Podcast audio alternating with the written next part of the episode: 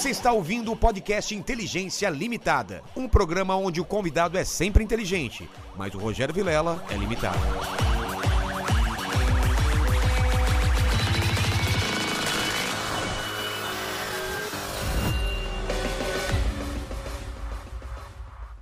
Olá, terráqueos! Como é que vocês estão? Eu sou o Rogério Vilela e está começando mais um Inteligência Limitada. O programa onde a limitação da inteligência acontece somente por parte do apresentador que vos fala, porque sempre trago pessoas mais inteligentes, mais interessantes e com a voz muito mais versátil do que a minha e do que a sua, não é? Esse aí, cara, é. Lene, faz uma voz diferente. Imita o Lula.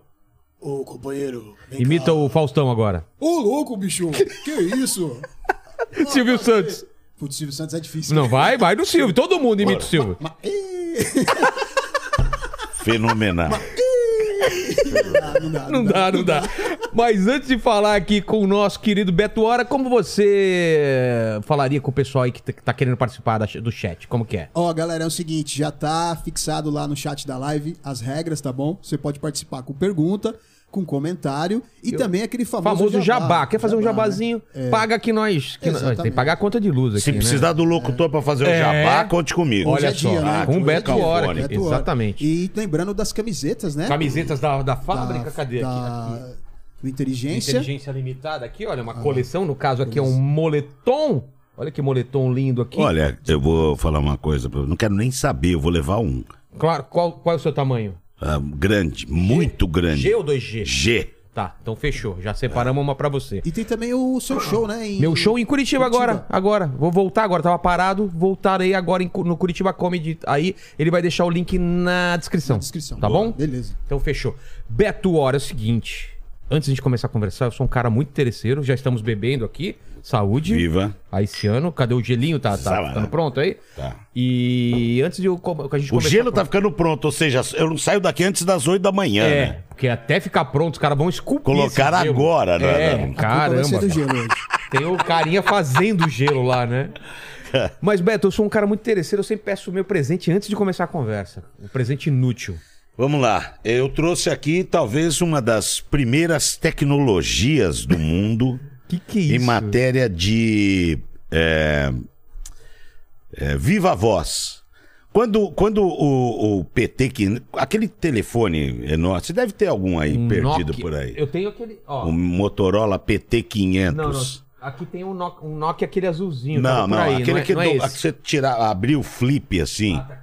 Não, não é esse. Você abriu o flip, não sei, é? sei. Aquele grandão, né? É, Motorola, eu tive. é, tinha- você tinha que levar, você tinha que ter um braço filha da mãe pra carregar aquilo, era um peso. Ele caía no chão, não quebrava, Não. quebrava o piso. Quebrava o piso, aquilo arrebentou lajota doidado. E aí, E a cara, bateria durava é, anos. e uma vez a gente foi pra Miami, se eu não me engano, acho que foi Miami. Eu, Zé Paulo e o Lélio, o Lélio acho que não foi, foi eu, Zé Paulo. E aí quando nós chegamos lá, o, o- a minha esposa falou assim: "Pô, "Eu vou te dar um presente, olha que legal que eu comprei pra você".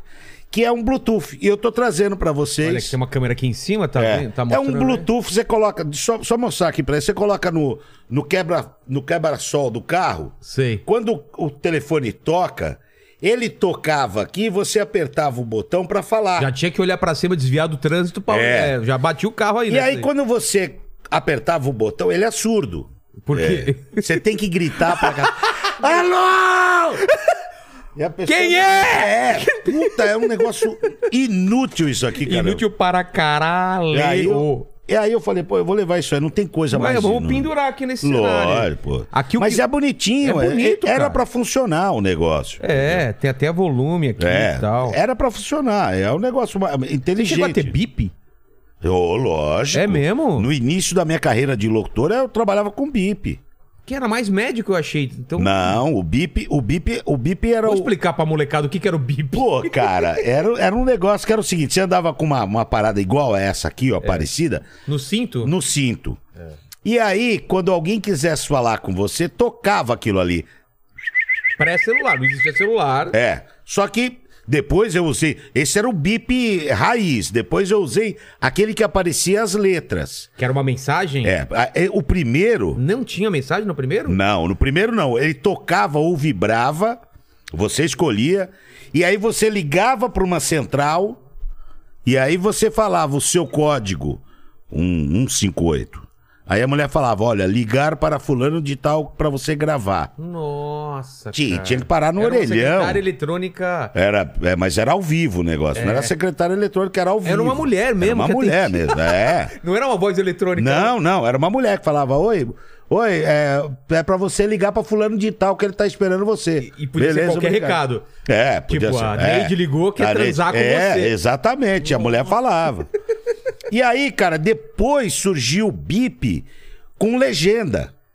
E aí também devia ter um limite também de, do que você podia Não, você é, tinha um limite. é, é, ligar urgente para a Voz do Brasil, por Sei. exemplo. Que era uma produtora que eu gravava muito na época.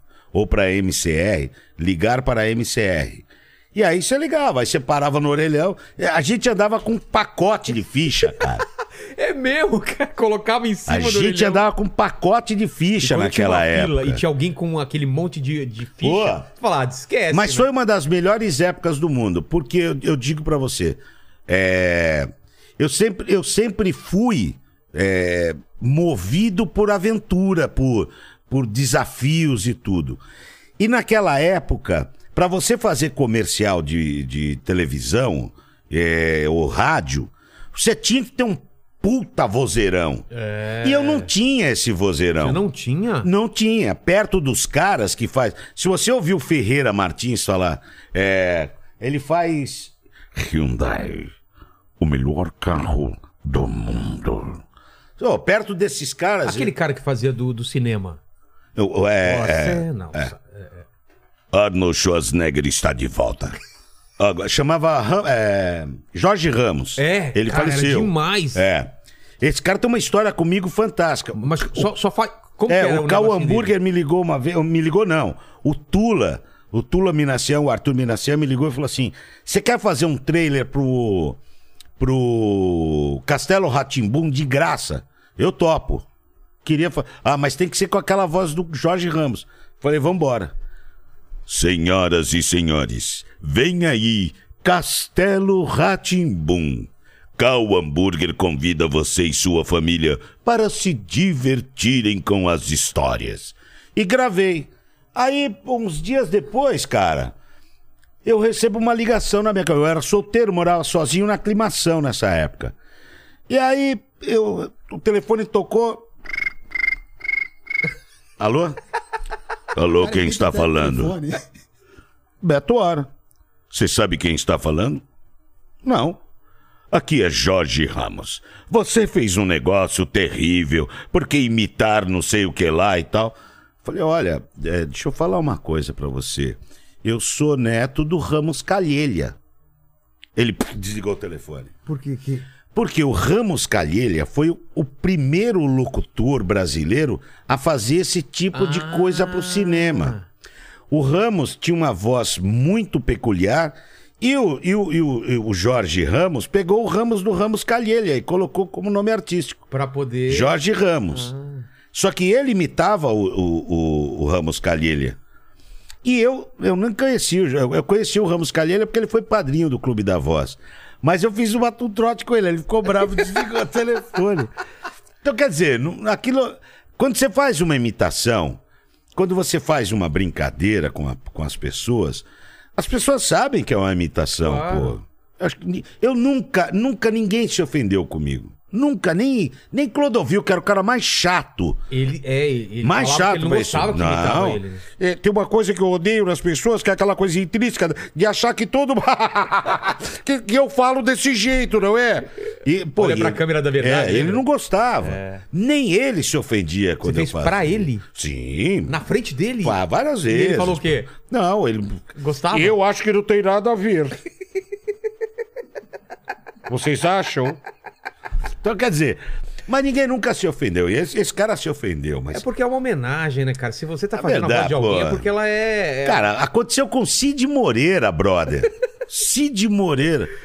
Domingo, o Fantástico vem aí e pergunta: Glória Maria é ou não é mãe de Pepe e Neném? Cara, ninguém se ofendia, ninguém a gente fazia brincadeira assim. Hoje em dia, cara, Tá um mimimi, uma. É. Pô, a gente brincava com política. Cara, eu fazia um quadro no Na Geral, ele lembra disso. Porra, na geral é. Que era, eu- na verdade, o. o- é, é Rodrigo seu primeiro É, nome? Rogério Vilela. Rogério, não, Rogério. Rodrigo. Rodrigo Rogério. Rogério. É, vai, vai ser Rogério que é melhor. Tá. Tá? Melhor, melhor. É melhor do que Rodrigo, não? Rogério. Rogério. Chama só de Vilela. Olha, Vilela, eu vou falar uma coisa pra você. Ninguém fala mais inglês do que eu nesse país. É mesmo? Eu falei inglês. Eu dia escrevi uma carta pro Obama dizendo: Obama. My go hand. Você sabe o que é my go hand? My Go Hand? Isso. Não. Tá vendo? O Brasil precisa aprender a falar inglês. Eu fui pros Estados Unidos, Vilela. Vilela, Vilela. Vilela. Vilela, Vilela.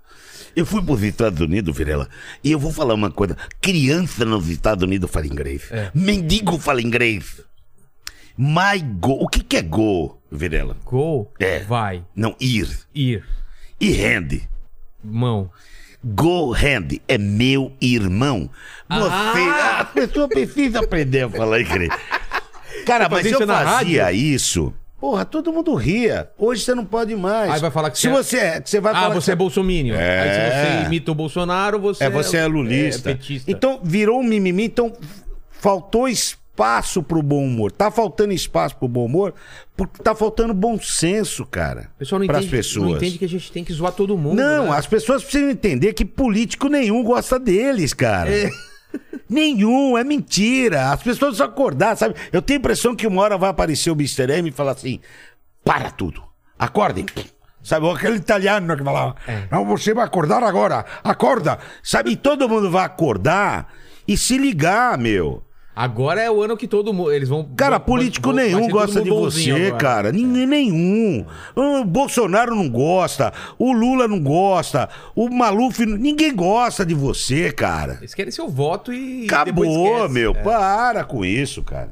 Então, quer dizer, ficou uma coisa chatíssima. E você viveu isso, né? Você pegou lá de trás Pô, até eu vi- agora. Eu vivi Podia o melhor. fazer tudo, né? Pô, eu vivi o melhor do. Sabe o que acontece, Vilela? É o seguinte: antigamente, no palanque só tinha o político. Então a gente podia fazer o que a gente quisesse. Agora não, o povo subiu pro palanque com cara, meu. Então você fala alguma coisa, vai tirar um barato? Agora você tá falando da mãe do cara. o cara te, o cara te, o cara te sa- tira, como é que chama? Eu não entendo como é Hater. que... É, os haters, né? Ele te, ele, ele, é, para de te seguir, pede pra outro. Então, quer dizer, é, um- é um negócio, cara, que eu nunca vi, Não dá bicho. pra entender isso, Não dá né? pra entender, cara. A minha geração era. Você podia zoar todo mundo. Pô, eu Ainda mais se for também. político, né? Pô, e a gente fazia, a gente fazia brincadeiras no palco com cara, com o maior respeito do mundo. É uma brincadeira. Você quer uma coisa, você quer um prato melhor do que o Lula saindo pra prefe... para presidente agora pro humorista? Pô. Falar pra ele Olha, eu gostaria de ter o Paulo Maluf como vice. Eu gostaria de ter o, o- o- Fernando Collor como ministro. Sabe? Só ladrão, só ladrão, pô. Sabe? eu- mas você não pode fazer isso. Hoje Ou se você pode. fizer, você tem que zoar com todos. Aí você tem que fazer o Aí você tem que Collor, fazer, é, fazer o não. Ciro. Ou fazer- E aí fazer, você tem que fazer pro Bolsonaro. É. Você tá entendendo? Então ficou uma coisa, cara, que é muito arriscado. É muito arriscado você encarar o teatro, porque tem uma coisa que é engraçado, que ó, que interessante isso. Quando eu falo na rádio, eu tenho que tomar cuidado. É. Por quê? Porque eu tô entrando na casa do cara. Então eu tenho que ter o maior respeito pela ideia do cara. Eu tenho que ter respeito. Então eu não posso brincar numa rádio ou na televisão com alguém que eu tô entrando na casa. Mas no teatro, O cara não. pagou. O cara tá vindo na minha casa, eu posso falar o que eu quiser. Ou eu já vi coisas no YouTube de, de o cara ter que sair do show, cara. Porque falou uma piada do, de um candidato. De... Ah, bicho, que é Tá isso, cara. perigoso mesmo. Já É, meu, eu nunca vi isso. veio cara. aqui o Gustavo Mendes, que queriam bater nele, já teve comediante que já, já apanhou em palco, já tá, tá ficando perigoso, né? É, bem- Pô, o cara apanhou no. Então quer Ben dizer. Rudman tomou um tapão, né? Não é, cara? E, e- e nem foi por causa de política, foi porque ele tava fazendo piada de gordo com ele. Aí um cara, um cara subiu no palco pra bater nele. O cara mais gordo que ele. Ou magro. Gordo, gordo que nem ele, mas ele tá fazendo piada com ele, né? Pois é, é, é, tá entender. muito estranho, tá muito estranho. Eu- Você sabe o que acontece? O, a- o tele... Uma vez um cara falou pra mim, Fernando Vieira de Melo. Fernando Vieira de Melo, grande jornalista, hoje está na Globo. O Fernando um dia falou pra mim uma coisa que eu demorei pra acreditar. Ele falou assim, ó, um dia isso aqui vai dominar tudo. Tudo. E aconteceu, cara. Hoje, E é, né? na minha época, tinha cinco canais de televisão. Hoje, cada um tem um canal de televisão no seu próprio bolso. É. Então mudou. A minha, agora eu posso dar a minha posição, ter a minha opinião. Mas, pô, mas não pode ser pro bem, tem que ser pra, pra porrada? Você tá entendendo? Que viraliza mais rápido, né? Né? Sei lá, cara. Um negócio com isso. Mas deixa É. pra lá. Mas eu queria saber do teu começo. Seu começo em rádio, como que foi lá atrás? Eu comecei no rádio. Mas Comecei... você era, você era criança, você já fazia voz? Não, eu Não, não era contava piada. Contava, era da eu, piada. Era, eu era da piada, eu era de tirar um barato. É, Hoje você não pode, hoje chama bullying, né? É.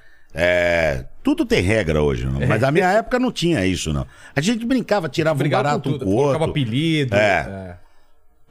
Perdão. E aí, cara, eu comecei a fazer brincadeiras com vozes, com imitação, depois de grande. Ah, eu é? Tocava imitava- violão. Imitava eu- professor, essas coisas? Não, eu, eu tinha. Não. Ah, quando moleque, não. Tá. Só meu pai, uma vez que eu imitei meu pai, cara. Que eu fui expulso da escola e eu falei, puta, se eu chegar em. Meu pai era da polícia. Nossa! Se eu chegar em casa e falar que eu fui expulso da escola, meu pai vai me matar, cara. Vai sair no jornal no outro dia, policial mata o próprio filho. eu, meu pai ia me matar, cara. E aí eu fui para um orelhão e liguei pra, pra dona Beralta, que na época era diretora. Eu lembro até hoje, cara, era uma baixinha assim. E aí eu liguei pra ela e, e eu sempre tive a voz grave. E eu falei, olha, aqui quem está falando é o Wilson, pai do, do Wilson Roberto.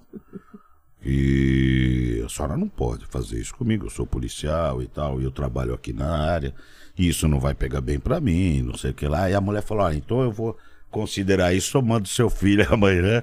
Foi a única vez que eu fiz uma coisa. E ele ficou sabendo depois? Não. Não, meu pai morreu sem saber disso. Nossa! Não, Se soubesse Não, também, ia... não. Não, ele, ele, ele era, ele era super do bem, ele ia dar risada. Ah, é? Se só, com Porque na certeza. época- Na minha época apanhava direto da minha Não, mãe. mas a- a- a- o couro comia, batia, o couro é. comia, o couro comia. Mas aí eu comecei a tocar violão. e eu tinha uma dificuldade muito grande de fazer a transposição de notas. Então a- o cantor tocava uma música em dó, então, mas o meu tom, perdão, o meu tom é mi, então você faz a transposição de notas, né? Mas eu não, eu ia no tom do cara. E aí eu descobri um jeito de imitar. Então, uma, uma das primeiras, das primeiras é, coisas que eu fazia era pegar o tom do cara. Então, é, o Caetano Veloso. Gosto muito de te ver, Leãozinho, caminhando sob o sol. E aí eu ia Pra naquela. você era mais fácil tentar imitar do que... Che... É lógico, do que É. transpor. Não, não, eu tava aprendendo a tocar violão, porra, minha transposição de nota é uma matemática ferrada. E aí eu comecei a desenvolver isso. Falei, pô, é aqui que eu vou, meu. É nessa praia aqui que eu vou. E eu usava o próprio violão pra imitar alguém, pra puxar a voz. Mas, Mas, fazia... Já começou a fazer pra alguém? não, não, eu amigos? pegava o tom da, eu, por exemplo, o tom da sua voz. Sei. Se eu pegar o violão, eu, eu sei que tom é. Louco. Aí eu vou buscar o tom da sua voz no violão, aí eu coloco o texto. Eu pe- quando eu pego o tom, eu falo, ah, é esse tom aqui. Ah, o tom é esse aqui, ó. Então é nesse tom que nós vamos falar, ok? Nesse tom de voz. Então o tom é muito importante. Então seu ouvido É de ouvido. cara já... É, o ouvido. A imitação é mais ouvido do que voz. É mesmo? É, isso é comprovado. Porque é como você recebe a informação, Entendi. como ela é processada. E aí para você, porque todo mundo é capaz de fazer é, imitações. Todo mundo. O que você precisa é tentar conciliar o lance de você, o que você ouve, porque você ouve, você, você tem cara que você ouve fazer uma imitação, você fala, puta, mas não, não tá, meu. Mas para ele tá, porque a caixa sonora Ah. dele é aqui ecoa aqui, mas o cara tendo um, um- um ouvido bem educado, ele vai imitar melhor. Entendi. Então, ah, por isso que eu digo pra molecada que quer fazer imitação, é a primeira coisa, é educar o ouvido. Pô, isso aqui é uma nota que a gente precisa ter. Que a gente- Ah, Entendeu? é. É. todo mundo é capaz de fazer isso. Mas enfim. E aí depois você tem que achar Oh, exatamente, a região. A região, e aí e- e pegar o máximo de palavras que aquela pessoa fala. Mas, por exemplo, Bolsonaro, onde é a região que você força? É, é- é- é no final da garganta, Final ok? da garganta aqui. Exatamente, É. final da garganta. É. Exatamente. Então você tem que saber aonde você posicionar a voz e mandar bala. E eu comecei a fazer isso, eu fui trabalhar na Jovem Pan, Que saí época? Você tava com, com- em 1989. você tava com, com quantos anos? Eu Moleque? Sei lá, não devia ter Foi- mais, tinha uns 20 anos. Mas foi o seu primeiro emprego? Foi, meu primeiro Ah, é? emprego em rádio foi a Jovem Pan. Já era lá na, na Paulista? Já. Tá. E aí tinha um programa que fazia muito sucesso, que era o Djalma Jorge. Lembro, cara. Que era o Tutinha que fazia, o Tutinha que Djalma fazia. Jorge e tal. Mas eu acho que o, o- é, quando ele não podia, quem fazia era o. O Delphi chegou a fazer. Ah, é? Eu também cheguei a fazer. É, O Pardini também, acho Pardini que- é, também Pardini chegou a fazer. É, um monte de gente fez o Djalma. Amigo Leandro. Amigo Leandro, amiga.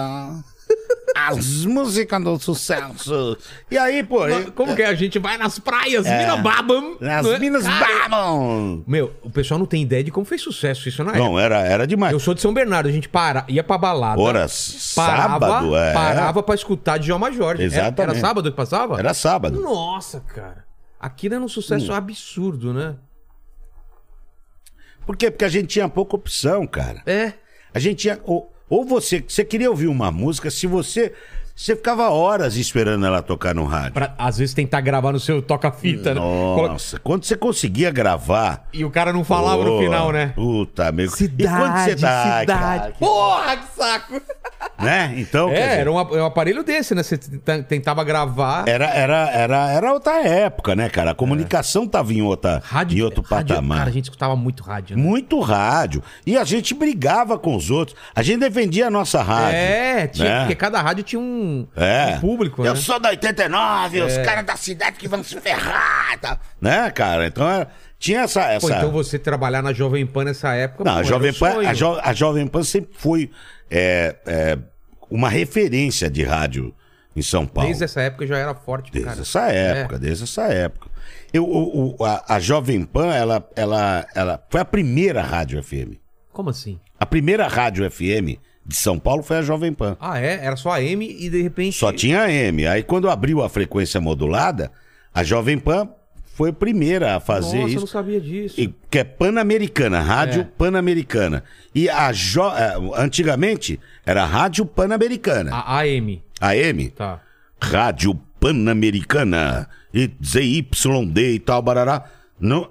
Quando o Tutinha, que era moleque, quando o pai dele falou, vai abrir o FM, Tó, não me enche o saco, sai daqui. E vai cuidar. Ele inventa o nome Jovem Pan, Ah. de Panamérica. Aí já, co- já, já, cara, de sacada de gênio, né? Porra. Aí começa a Jovem Pan. E aí os primeiros, os primeiros locutores da, da Jovem Pan foram Serginho Leite, Serginho Beto Rivera, é, Emílio. O Emílio acho que tá, tá desde o começo É, nessa parada aí. ele tá desde o é. começo. Então é, essa galera fazia um, um baita barulho. Fazia um baita barulho. E quem queria trabalhar em rádio se espelhava nesses caras, que eles eram popstar, porra. Mas pra vocês ou. ou- Não, pra, pra, pra molecada, Pra da, molecada. Nossa, da nossa. Ô, eles iam fazer baile, lotava o baile, cara. Porque anunciavam que eles iam. É. Caramba. Ô, ba- baile com é, Antônio Viviane e Kaká, por exemplo. Porra, lotava, cara, lotava. Pela voz, né, do cara. Porque a gente queria ver o cara que trabalhava. O, trabalhar em rádio, cara, era uma das coisas mais difíceis do mundo. É mesmo? Mas muito difícil. Porque os caras tinham um potencial vocal que pouca gente tinha, cara. Então- Eles já eram diferentes Então da já pra entrar você já tinha que ser Ah. diferente, já tinha que ter um Se chegasse lá, oi, quero trabalhar. vozinha aí do, do Paquito, não, Não, rolava, tinha, né? não tinha jeito, cara. Então, eles eram popstars. De verdade. E meu. você, como que você consegue entrar lá? Indicação? Como... Não, aí o que acontece? Eu, eu, eu vou fazer um curso de mergulho. O quê? É. Ah, não, minto. Eu entrei, um um amigo meu, que infelizmente a Covid levou, o Nidão, ele tinha táxi. E eu tinha uma fábrica de bloco no litoral, que eu fazia jornalismo em Santos. E eu tinha uma fábrica de blocos. Só que, porra, na época foi o plano Collor, aquilo deu uma bagunça, estourou todo mundo e tal. Eu subi meio triste e tal. E o Nidão falou: falei, ô Nidão, me dá uma carona, eu tô aqui no Jabaquara. Ô, peraí que eu vou aí e tal. Aí me pegou e a gente foi conversando. Falei, pô, eu vou te levar num lugar, meu, pra você ficar mais animado. E me levou na Jovem Pan. Me apresentou pro Rui Monteiro. São Paulo by Night. O Rui Monteiro, puta vozeirão e tal. Eu fiz uma- umas duas ou três noites o programa com ele, fiquei apaixonado. Aquela coisa de falar de, de madrugada e tal. Alô, gata e tal. Oi, pequena. É. E aí, pô, eu comecei a curtir aquilo. Aí no outro dia, depois do terceiro dia, ele me apresentou pro Tutinha. Falou, Tutinha, esse cara quer trabalhar aí. Ele cara é bom, Você meu. não tinha experiência nenhuma. Nenhuma, nenhuma. Que doideira. Ah, meu, tu vai trabalhar aí, vai. Não me enche o Entra aí, saco. não enche o saco, meu. Aí pô, entrei e tal na Jovem Pan e comecei a fazer uma porrada. E, ah, Fazia fui- tudo. Tipo, Fui aprendendo muita coisa, aprendi muita coisa. Aí em seguida eu fui pra Rádio Metropolitana. E na Rádio Metropolitana eu fui fazer um curso de mergulho e conheci um cara chamado Antônio Viviane. Um das maiores vozes da publicidade. Aí o Viviane falou: pô, eu vou te levar pra fazer um teste de. de. De. pra fazer publicidade. Aí eu fui fazer um teste, eu me lembro como se fosse hoje. Era uma propaganda. Essa propaganda ganhou prêmio no mundo inteiro. A propaganda era assim. Meu nome é Antônio José da Silva. Eu agora, nesse momento, eu vou imitar uma lambreta apostando corrida com cavalo.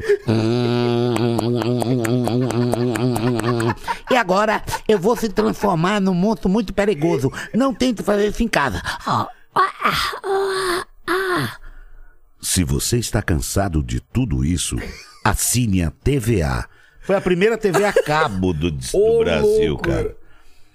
E aí, pô, essa, essa propaganda na, gravada pela MCR é, ganhou prêmio no mundo inteiro. Leão de Ouro, de Cannes, ganhou tudo quando foi prêmio de publicidade. Eu nunca ganhei nem obrigado. Sério? Só o meu cachê e cala a boca. Mas Não era um cachê bom, pelo menos, época? Porra, era, Era? era 10 vezes o meu salário no rádio. quê? É.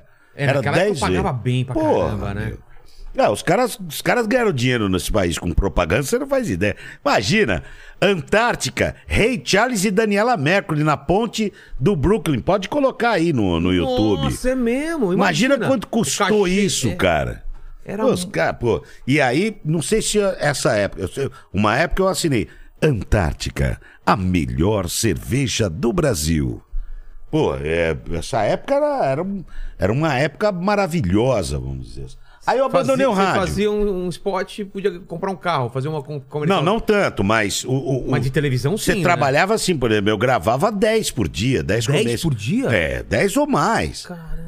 Então, é, foi, a gente era em 20 locutores pro Brasil E inteiro. você ia onde gravar isso? No estúdio? Nos estúdios, nos estúdios da MCR. Ah, tá. na Voz do Brasil, na Plate Again. Eram, eram, ainda existem grandes estúdios em São Paulo. Só que é, eles esqueceram de mim, mas eu lembro deles. É, É. Era tipo... Tinha um catálogo de umas 20 pessoas que fazia quase tudo. Exatamente. Quando precisava de voz caricata ou criar uma voz, aí eles me chamavam. Entendi. Entendeu? Ah, preciso criar a voz das pras girafas, por exemplo, de girafas. Então eu fiz, eu criei a voz das girafas. De qual girafas? Do, do- do- da, da lanchonete Da lanchonete? girafa. É mesmo? E eu fazia as duas, as duas girafas e o locutor.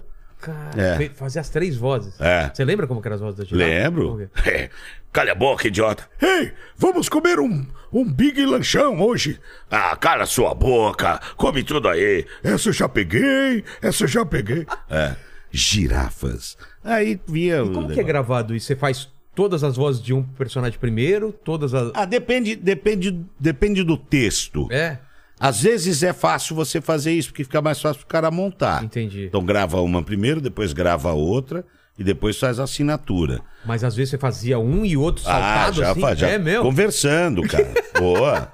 Na- na- no programa eu faço isso, né? Eu tenho um personagem chamado Charuto no programa. E um personagem Chamado Geraldo. Geraldo, ele é de Nazaré das Farinhas. E o, e o Charuto não gosta muito do Gerardo. E aí quando o Gerardo fala, ô, porra, eu vou te dar uma porrada na boca a qualquer hora, que você tá me atrapa. Rapaz, que nervoso não, velho. Nós estamos aqui tudo pra conversar, nós somos irmão. Que irmão, o quê? Você acha que meu pai tinha carreira de teta, ô palhaço? E, É é- muito diferente e uma aí, da outra. é, e aí você, você vai dosando isso Entendi. E cria diálogo, né? É, um interrompe o É, outro. Aí entra a Dona Inês. Para de palhaçada, não pode ter briga aqui. E aí vai. E qual que é a sua escola? Você ouvia ah, o show de rádio, que era aquele Cara, programa- eu não ouvia. Eu vou Não, dizer- quais são cês- suas referências das, da... quando Assim, você era criança? Assim, que Não, a minha, a minha referência é. De, claro. de que humor total, assim, não só de, de rádio, mas de, de tudo. Eu tinha, eu tenho na minha cabeça um humorista que. Ele era louco. Ele só era louco. Que era o Golias. Não, Golias, todo mundo fala que o cara era. É, ele era louco. Louco. O Golias era louco. Eu vou dar provas pra vocês que o Golias era louco. E generoso pra caramba, né? Não, segundo um falam. amor de pessoa, um, um brother. É. Se você perguntar pro Jô Soares até hoje, ele vai falar que as, as maiores papagaiadas do mundo foi o Golias que aprontou com ele. Ah, é? O Golias era punk. O Golias, uma vez, eu, o pai do Zé Paulo tinha uma. uma eu- o pai do Zé Paulo da Glória era um Taylor-man muito famoso. Zé da Glória. Um alfaiate de. É, de ternos e tal. E era muito famoso, ele fazia pra político e tal. Ele era, ele era muito bom no que ele fazia. E ele morava na. É, puxa vida, eu não vou lembrar o nome da rua. Na mesma rua que do prédio do Golias. Tá. E um dia a gente foi almoçar com o Zé da Glória e o Golias atravessou de pijama com uma sacola de feira na mão. E depois a gente passou por ele e tal, cumprimentou e tal, brincou e ele entrou no banco. Depois a gente ficou sabendo que ele entrou no banco e falou assim pro gerente: quanto eu tenho na conta? Não, o senhor tem, naquela época lá, mas 250 mil reais. Não. Eu posso ver de tal dinheiro? Não, não, como assim? Eu quero ver o meu dinheiro. Cara, Você tiveram. tá falando que eu, tô, que eu tenho, eu quero ver. Ele- fizeram botar o, o- num carrinho o dinheiro dele pra mostrar pra ele, cara. Esse era o Golias, cara. E foi embora. É, e foi embora. Tá, muito obrigado. Tchau. Pode guardar. Tchau, Luvão! Tchau! E foi embora. Virou as coisas. Então esse era o Golias. Um dia ele bateu o landau dele, cara, na traseira de um cara, porque ele tava tentando dirigir com o pé trocado. assim. Ele queria ver se ele tinha controle. Meu, louco. Ele era louco, o Golias era louco. Mas era um gênio. Gênio total. Gê- Porque o, o Golias ele fazia uma criança rir, uma mulher e um adulto no mesmo ambiente. um- um- e um homem, sabe? Então é coisa de gênio. E- Ele foi a minha referência sempre. As histórias Entendeu? que o pessoal contou, É. o Carlos Alberto contou. É, cara, todo mundo tem um respeito Tudo, muito é. grande. Muito e- grande. E, Eu, eu, eu amo o e Golias. as coisas que ele fazia fora do, do- do- da Tô gravação. Totalmente louco, cara. Total...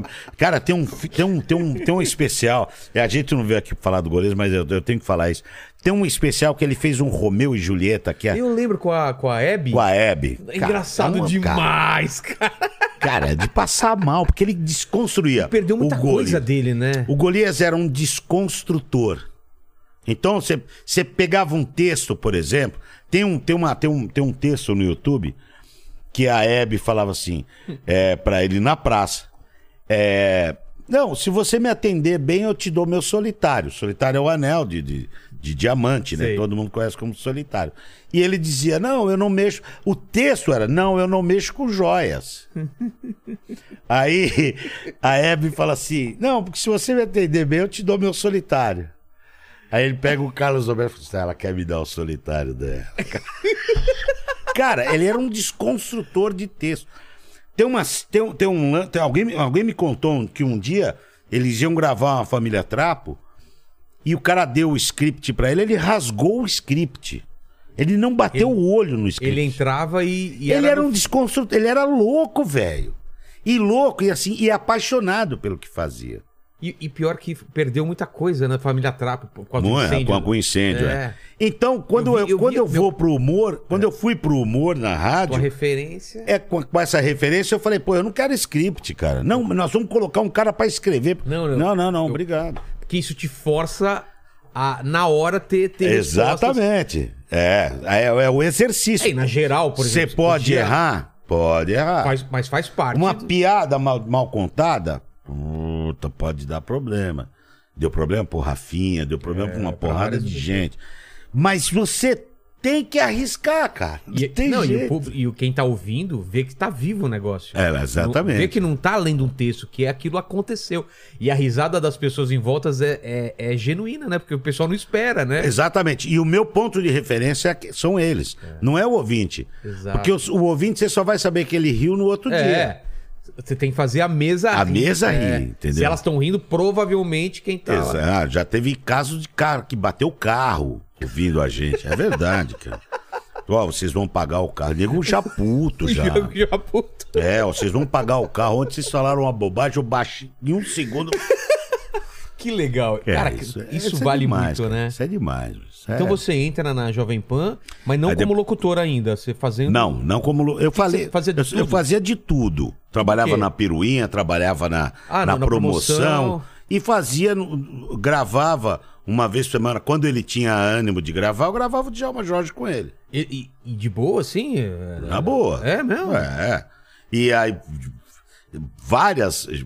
Várias situações que ele deu muita. no- Não, também não. Djalma Jorge não Também tinha. não tinha. Aquela doideira Ele era... que foi a minha grande. Ele que foi o- é, é, o, o gatilho dessa coisa que eu queria fazer. Ah, Que é o humor de improviso. É o humor de jogar com as palavras. Conforme você vai me dando subsídios, eu vou, eu vou brincando. mas, mas você tem que aceitar o que a- o cara tá falando. lógico. Você não pode não aceitar ir pro outro caminho. Você tem que aceitar não, a não, não. brincadeira Você tem que e aceitar brincar junto. É, e brincar junto. E, e- e saber utilizar a, a linha de raciocínio do cara pra você poder brincar. Ah. Porque ele tá numa linha de raciocínio, você tem que brincar na mesma. Você não pode desviar. Entendi. Entendeu? Então você tem que. É como, é como jo- é jogo de improviso. É. É o Então lance o cara do sim, fala, né? Eu vou hoje vou brincar na minha casa. Sabe esses caras repentistas? Você tem que ir na linha do cara. Ou então no improviso mesmo, que o cara, o cara começa a lavar a louça, você fala, ah, tá, então eu tô numa casa, ela é uma dona de casa. Exatamente, Tá, então eu- exatamente. Eu, sou o marido, ou eu sou a criança. É, Ah, exatamente. Então você tem que ir na, na, na do cara. E, e, o, o, o Tutinha, na verdade, serviu como grande gatilho pra esse humor que eu queria fazer. E aquilo na época era. Eu não lembro se na época tinha aquilo já. Ou foi uma coisa nova, não foi? O Djalma Jorge? Ou tinha alguma referência? Era parecido com alguma Não, coisa? tinha o, o Djalma Jorge, ele é uma dissidência do. é, é, não sei o que lá, Mike. Como é que era o nome, cara? É, Bob Mike, eu não lembro o nome. Que tinha que um era? outro personagem. Ah, é? Antes de ser, de ser, ser Djalma Jorge, tinha um outro personagem, que era Bob Mike. Eu não lembro Sei. o nome. Alguém aí vai, me, vai lembrar, se quiser mandar mensagem, lembra. E, e, e esse, esse que era um locutor também, que era o anti-herói, entendeu? Entendi. Era o anti-herói. E. Porque a ideia era ser um. um- Ih, um- caramba, botei na água. Tudo bem. Eu lembro do episódio de Djalma Jorge, cara, do, do- No estúdio entrava o Steve Wonder, cara. Totalmente politica, politicamente incorreto. Hum. cara. Aqui, Steve, Steve, ele tropeçando em microfone. Steve, isso Olha, não é um microfone, Era Steve. totalmente. Hoje, você fizesse Tinha esse o filho humor. do, do tio. Ai, pai! não era o é, Tiburcio? era o Zé Américo que fazia. É o Zé né? Américo. É. Aliás, o Zé Américo mandou uma mensagem aqui pra você aqui. Ah, o Zé Américo é um amor, cara. O Zé Américo é Américo é um demais, amor. cara, que ele mandou Figura, figuraça. E. e- Você sabe que eh, o, o café com bobagem, cara, foi uma coisa que me. Puta, cara, foi. Foi de extrema importância para a cultura do humor no Brasil. O café com bobagem é que eles são, são um bando de debilóide, cara. Não, eles. Eles são um bando de debilóide, cara. Mas assim, eu acho que. é, Cara, contaram que cagaram na mala do, do Paulo Ricardo. Não, cara, o, o Zé Américo ganhou um caiaque e o Pardini fez cocô no caiaque dele. Os caras são, Cara, não, são debilóides, eu tô te falando. limite. O Ivan é o mais perigoso É, de todos. O Ivan é, cara. O baiano. O baiano é o mais aqui. perigoso. Então, assim, eles são totalmente debilóides. Mas se tivesse alguém pra controlar aquilo.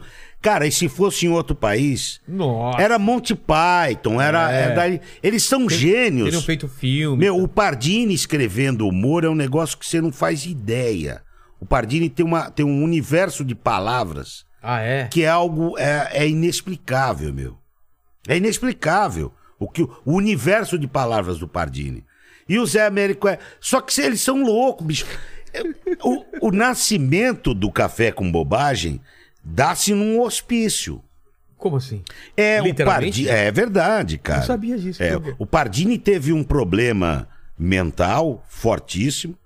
Vai fazer um tratamento, cara, um, um colapso. Sei. Vai para um hospital psiquiátrico, encontra o Zé Américo sentado e começa o café com bobagem. Aí, aí numa outra situação, eles encontram o, o, o, o baiano, Sei. o Ivan, O Ivan. entendeu? E eles, quando eles tentam fugir do hospício juntos, cara. Não é brincadeira. Não é brincadeira. Cara, eles são gênios, mas São eles são geniais, loucos. Eles, assim, eles não têm limite. Se tivesse alguém para, se tivesse um diretor, um Francis Ford Coppola, Sei, um cara que. pra catar aqueles caras e botar. Meu, não tem igual. Claro que se. E eles se adaptaram, hein? Porque eles também são da época do. Do, do, do, Do que pode tudo, né? do que podia tudo, entendeu? E até hoje eles estão na, na, na, na mídia, estão trabalhando em rádio. O, o Pardini agora tem o, o Pardini e o Zé Américo tem um canal. Mas, bicho, eles são totalmente loucos. Eu tenho umas histórias do Pardini pra contar, cara. Conta aí, porque.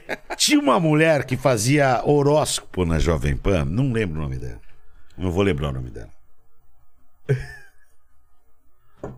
E o Pardini tá conversando com ela. Conversando sério com ela. Olha, eu queria que você fizesse um negócio, eu tô precisando escrever uma coisa. E tô pensando, sabe, numas coisas assim, uma coisa mais exótica, esotérica, não exótica, não esotérica. E eu tô, cara, de repente, o cara passa o cara do lado e pensar que o Pardini tá com o zíper aberto Com o pau de fora. pra fora, cara. Então, você, é, os caras são totalmente loucos, cara. o Pardini uma vez, cara, fez todo, falou, olha, pessoal, vocês vão, é, todo mundo tava esperando o pagamento na Jovem Pan. Acho que ele contou isso aqui. E aí ele falou, pessoal, pessoal, vocês podem ficar à vontade que eu vou abrir o banco depois das quatro e meia. Pra não fazer fila agora, pode vir depois das quatro e meia. Cara, é, é, é coisa de louco, cara. Doideira, cara. Mas e é, é uma isso. época. ó o que o Zé Américo mandou aqui.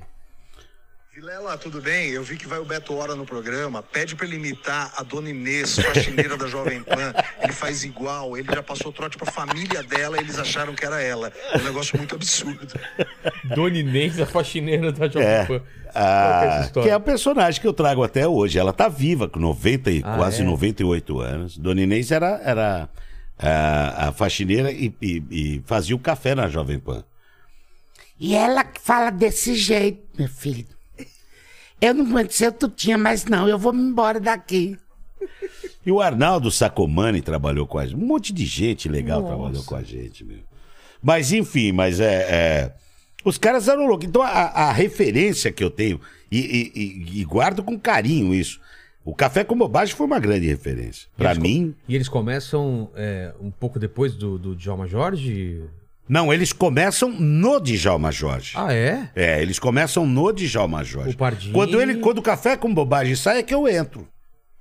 O- quem que tava lá no, no deles? O, Paudi- o Pardini e quem mais? O Pardini, o Zé Américo, o Ivan e eu, eu, eu acho que o Enio ainda não tava. Tá. Só tava os três. Entendi. É, os três. Eles estavam na Jovem Pan, então. É, é, foi isso aí. Aí eles saem. Eles saem, vão pra Bandeirantes, depois eles vão fazer outras coisas e tal.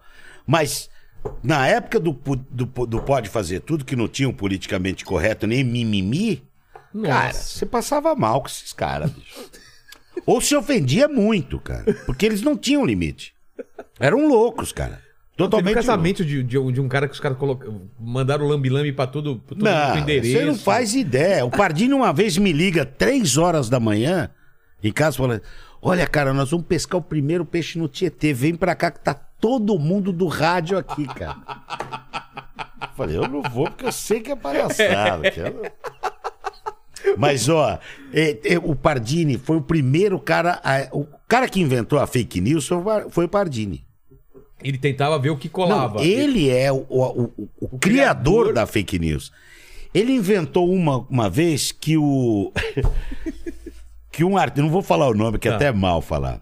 Que um artista sofreu um acidente de carro E o carro ficou tão amassado que não dava pra tirar ele de dentro do carro. E que o velório ia ser no Detran. Juro por Deus. Não, eu não invento. Estou te falando, pode perguntar pro Zé Américo. Vai ser no Detran com o carro em Vai, volta é, do porque o cara não conseguiram tirar o cara de dentro.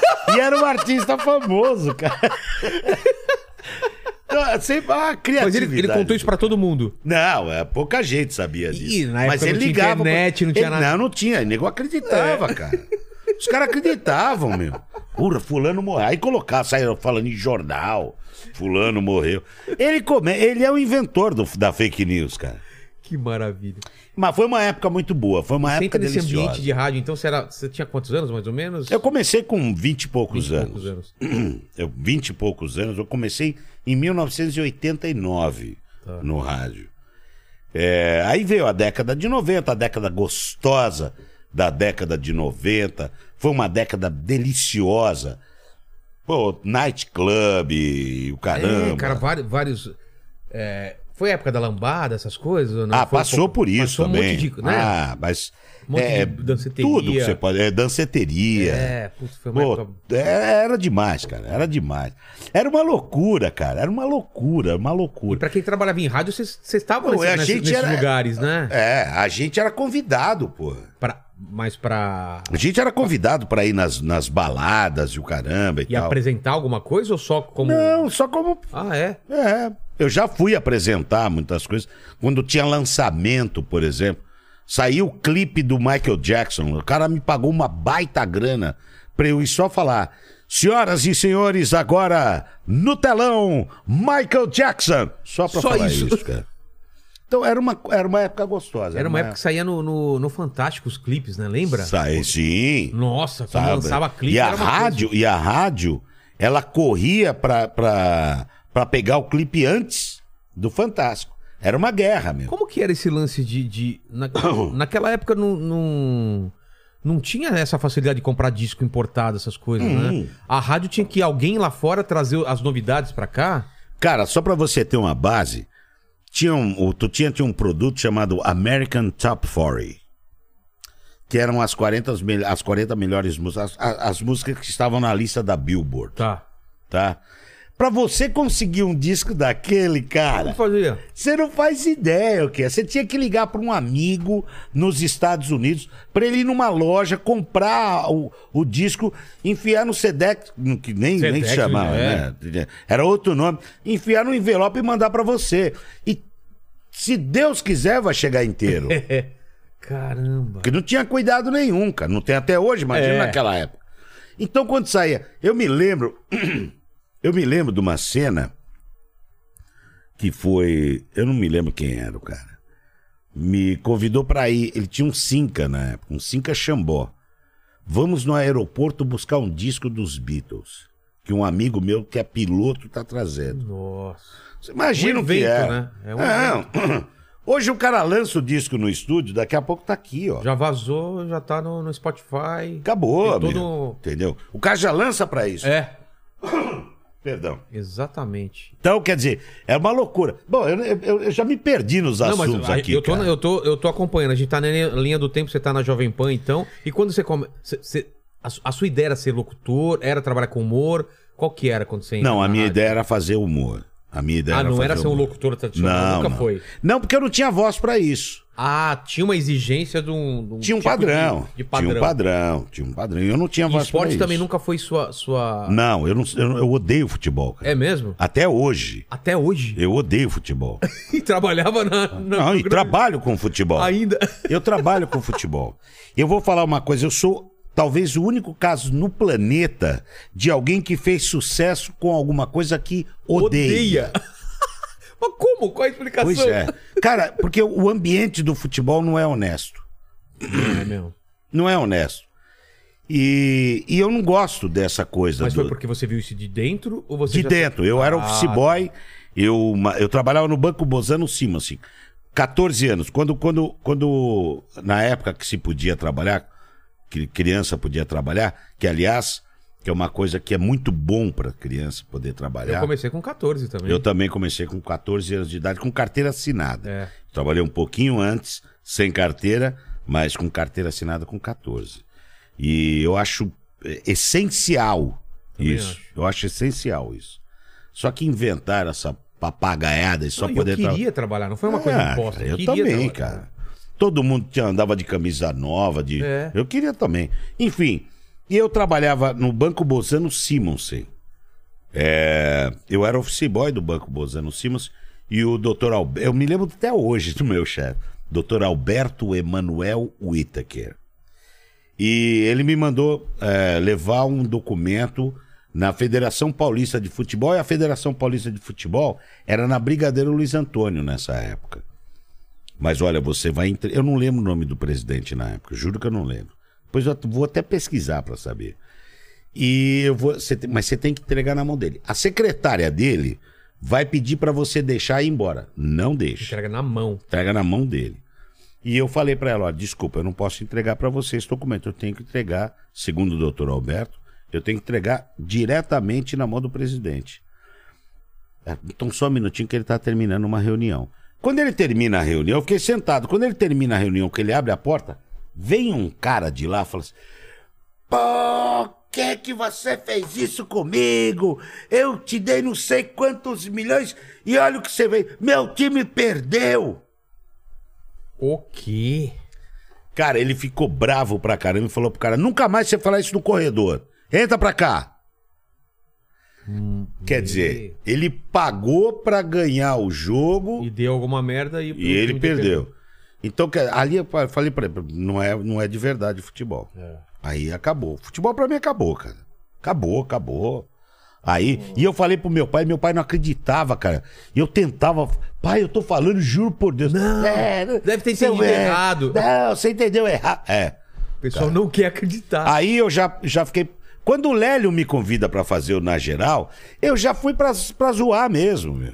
Entendeu? Eu não gosto mesmo, vou Não entrar gosto pra... mesmo. Aí, pô, primeira. Abriu, abriu o, o microfone, era, era uma mesinha assim, parecia com essa aqui que tem na, na mesa, que a gente trabalhava assim. Olha, gente, eu estou aqui, entenda, pra falar sobre o futebol, porque futebol é uma coisa que eu amo, entende? Aí eu falei, pô, é aqui que eu vou, meu.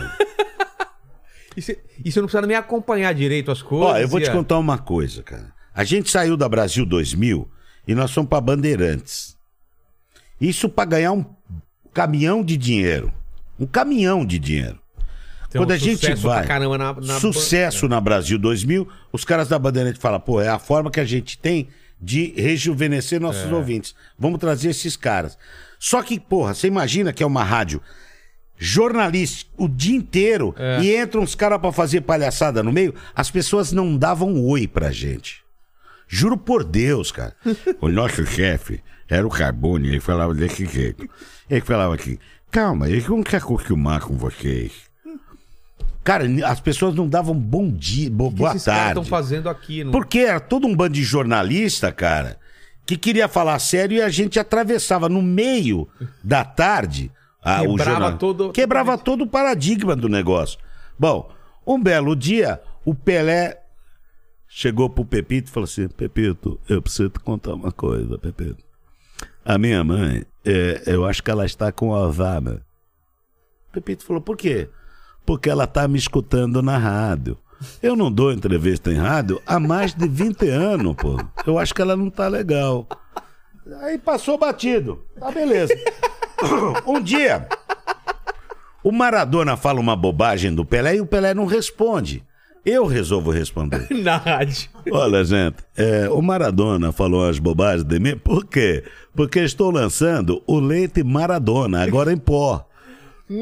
Cara, saiu na Argentina. Ah, é? Saiu na Argentina, isso e tudo. Aí ele fala pro Pepito, ele tava no carro. Pepito, juro por Deus, eu não falei isso.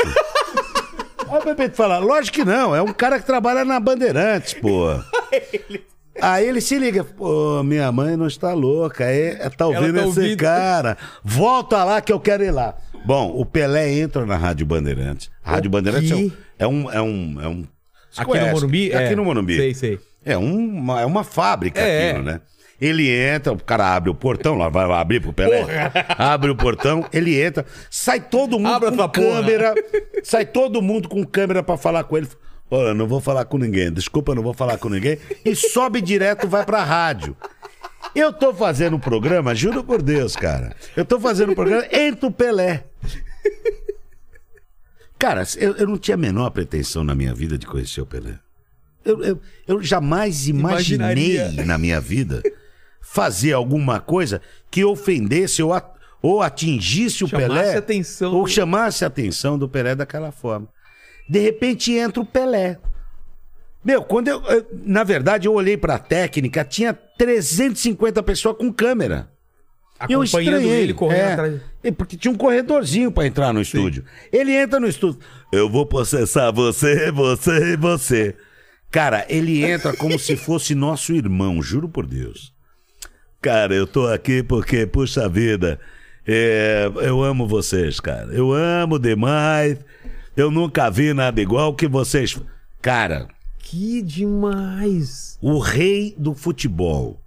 Não, O ele tá rei de acima, todos não, ele, os é- reis. É, ele tá acima do o futebol. eterno jogador de futebol do O planeta. atleta do século, né? O atleta do século. O cara que vai ser lembrado daqui 300 mil anos. Entra naquela porcaria daquele programa. Com os débil, os caras que não falam com nada uns débil mental. O que acontece no outro dia? As pessoas não falam oi, falam olá. Ai, muda. Ah, como vai, bonitão? Ah, mudou totalmente o negócio. Então, quer dizer, a gente tem uma, um- uma série de experiências nesse. nesse e tudo numa boa. não- não- ninguém forçou nada. É, entendeu? aconteceu naturalmente, mas são Aconteceu umas coisas que, cara. que talvez hoje não aconteceria, né? Não, hoje vai ser impossível acontecer É. por causa dessa um coisa que. era um nós, assessor que ia nós, falar. não, nós nos tornamos. Cara, eu vivi a época da censura. Eu vivi. pegou ainda o Eu finalzinho? peguei. Eu peguei o É finalzinho mesmo? da época da censura. Como que era? É. Era assim: você tinha que tomar um cuidado danado com o que você falava. Mas tinha que passar. Não, não, alguém- não. Não que eu já estivesse trabalhando, tá? Ah, tá, tá. Eu, eu como ser humano. Entendi. Eu vi, eu, eu assisti programa. Esse programa está aquela- liberado. aquela é, telinha, né, que Aquela ela fala, tela. é. Então, assim, cara. Mas eu nunca imaginei que eu fosse ver o próprio povo fazendo censura do povo. É, cara. Não é, Eu nunca imaginei. Não é o governo, é o próprio povo falando, você não pode falar isso. É, cara, é, eu nunca imaginei ver que o povo hoje se tornou. é, Porque o cara que fala pra mim assim, ó, eu sou de esquerda e vou te matar porque você tá falando da direita, cara, ele é tão direita pra mim quanto. É. Você tá entendendo? Então não tem, não tem, não tem sentido pra mim. Na cabeça do humorista como você, que é um ótimo humorista, Obrigado. não, não, não, não, não, entra na cabeça que alguém possa ser contra o outro, o povo contra o povo, É. porque, porque discorda da ideia. Cara, eu, eu, eu posso não concordar com o que o Chico Buarque fala, porque ele é petista, mas, cara, eu não posso apagar o que o Chico Buarque fez, Não, cara. Não tem nada a ver uma coisa com outra. Eu já ouvi cara. gente falar assim, cara, se eu ver esse cara eu atropelo. Cara, que Nossa. isso, cara? Ou vou jogar os discos dele fora. Pô, para, não, para. gente jogou, teve gente que É? jogou. Cara, como é que você joga a antologia poética do Chico Buarque porque você não concorda com a ideia dele? Mas isso do outro lado também, Lobão, Roger, o traje e tal. Cara, eu, para- não que- eu é. não quero conviver com pessoas que, com- que, que pensam como eu. Eu quero conviver com pessoas que pensam diferente de mim, pra que possa me nutrir de inteligência. Daqui a pouco a galera vai cara. estar queimando o livro, cara. O quê, velho? Se já não estão, né? Sim, já não tá, meu. É, tá então, cara, é o que eu tô te falando. Hoje, eu acho que a gente precisa acordar, todo mundo, e descer do palanque do, do, do político. Descer do palanque e lembrar que nós somos. É, o, é, o- todo o poder emana do povo, só que não existe mais povo. Quem ficou aqui embaixo? Só os humoristas. É.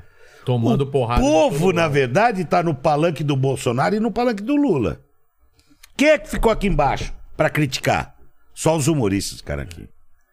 Então, se você falar mal do Bolsonaro, os, os caras do Lula te jogam tomate. Se você falar mal do, do Lula, Os caras do Bolsonaro. Você tá entendendo? Beto, o problema não é só jogar tomate. Os caras querem acabar com a sua vida. Exatamente. Querem que você não tenha mais patrocinador, quer que o cara te mande embora. Isso. Eles não, eles não ficam. Se fosse só xingamento, tudo bem, mas eles vão direto no patrocinador. Mas é aí que tá. É, A gente tem que. A nós, que somos pessoas inteligentes e pessoas que têm um pouquinho mais de, de senso, é, a gente tem que falar, pessoal, pelo amor de Deus, desce do palanque, meu. Desce do palanque do político e vamos dar risada junto, cara. A gente não tá aqui pra agredir ninguém. É. A gente não tá aqui pra ferrar a vida de ninguém. A gente tá aqui pra contar piada, pra pra poder brincar, pra poder fazer uma imitação, meio, sabe? Pra vocês darem risada. Eu não sou Exatamente. contra o teu candidato, não, cara. Eu quero, eu quero te lembrar. Cara, você já imaginou uma situação do Lula de pijama recebendo. O rádio conseguia fazer É. isso. Hoje você não pode mais fazer, cara. É, Eu tinha um programa chamado. é, um quadro, que eu queria fazer um quadro chamado é, Silvio Santos e Lombardi Perdido Domingo à Tarde. O que que é? Era o Silvio Santos falando Lombardi. Quando o Lombardi estava vivo, claro. Pô, Lombardi, por que, que ninguém entra no nosso táxi? Não sei, patrão. Eu não imagino por quê. Porque andavam os dois no táxi. Cara, é, O quadro era isso. é, o quadro era isso. E aí e acontecia coisas durante, no, no, no- no- no decorrer. Mas olha, o, prejuízo é muito grande. Eu não peguei nenhum, nenhum. Mas calma, patrão. Tudo vai melhorar. E, sabe? Era uma coisa que era de otimismo e tal. Para as pessoas sacarem que não é, não é um perrengue que, que, você- que te aproxima do. O político não vai te dar porra nenhuma, irmão. Ou se der numa Se mão, você chegar, outra. ele vai te ele te arrancar rouba. a calça. É, o político é o ser mais filho da mãe que tem no mundo, cara. Nenhum político do mundo, do planeta, faz alguma coisa pra alguém sem levar um pacote de dinheiro.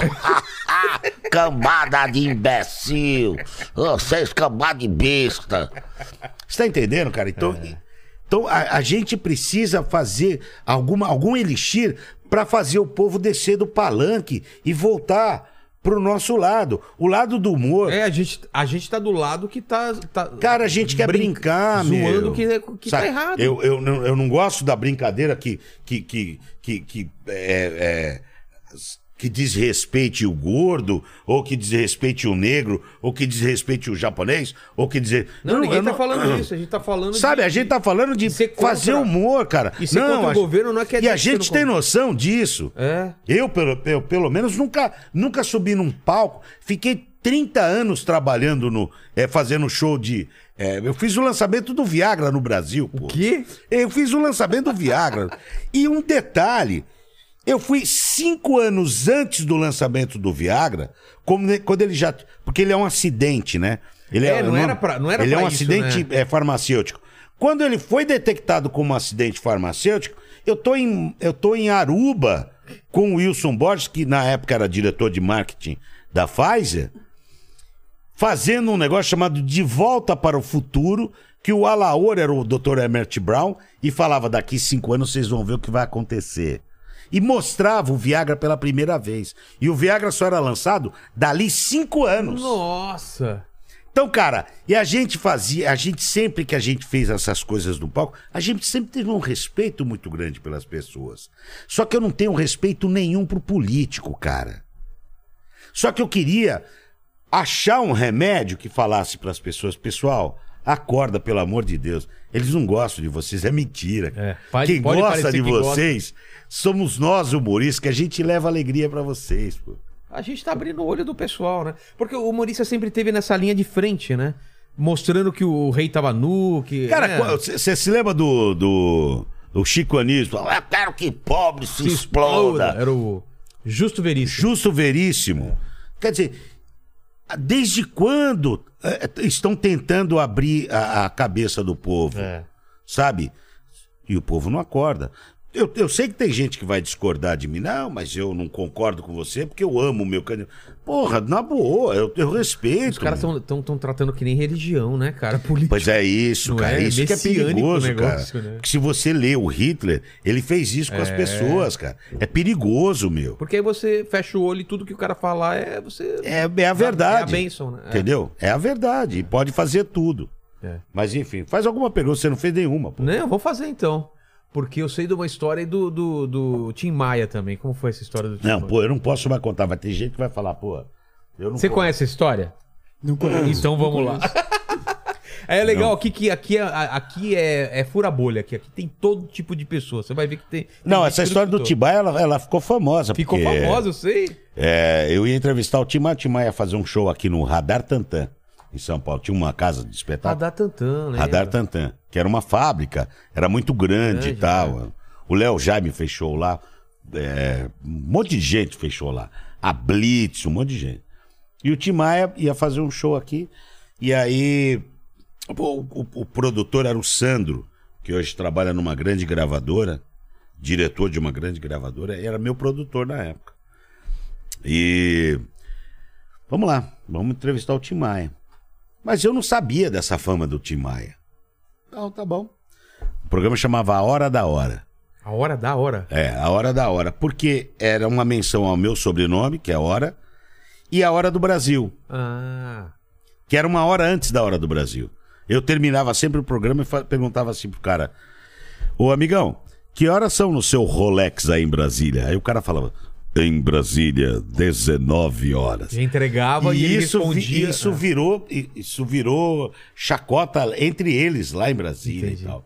E aí, cara, ficou me esperando o Tim Maia, o Tim Maia não apareceu porra nenhuma, meu.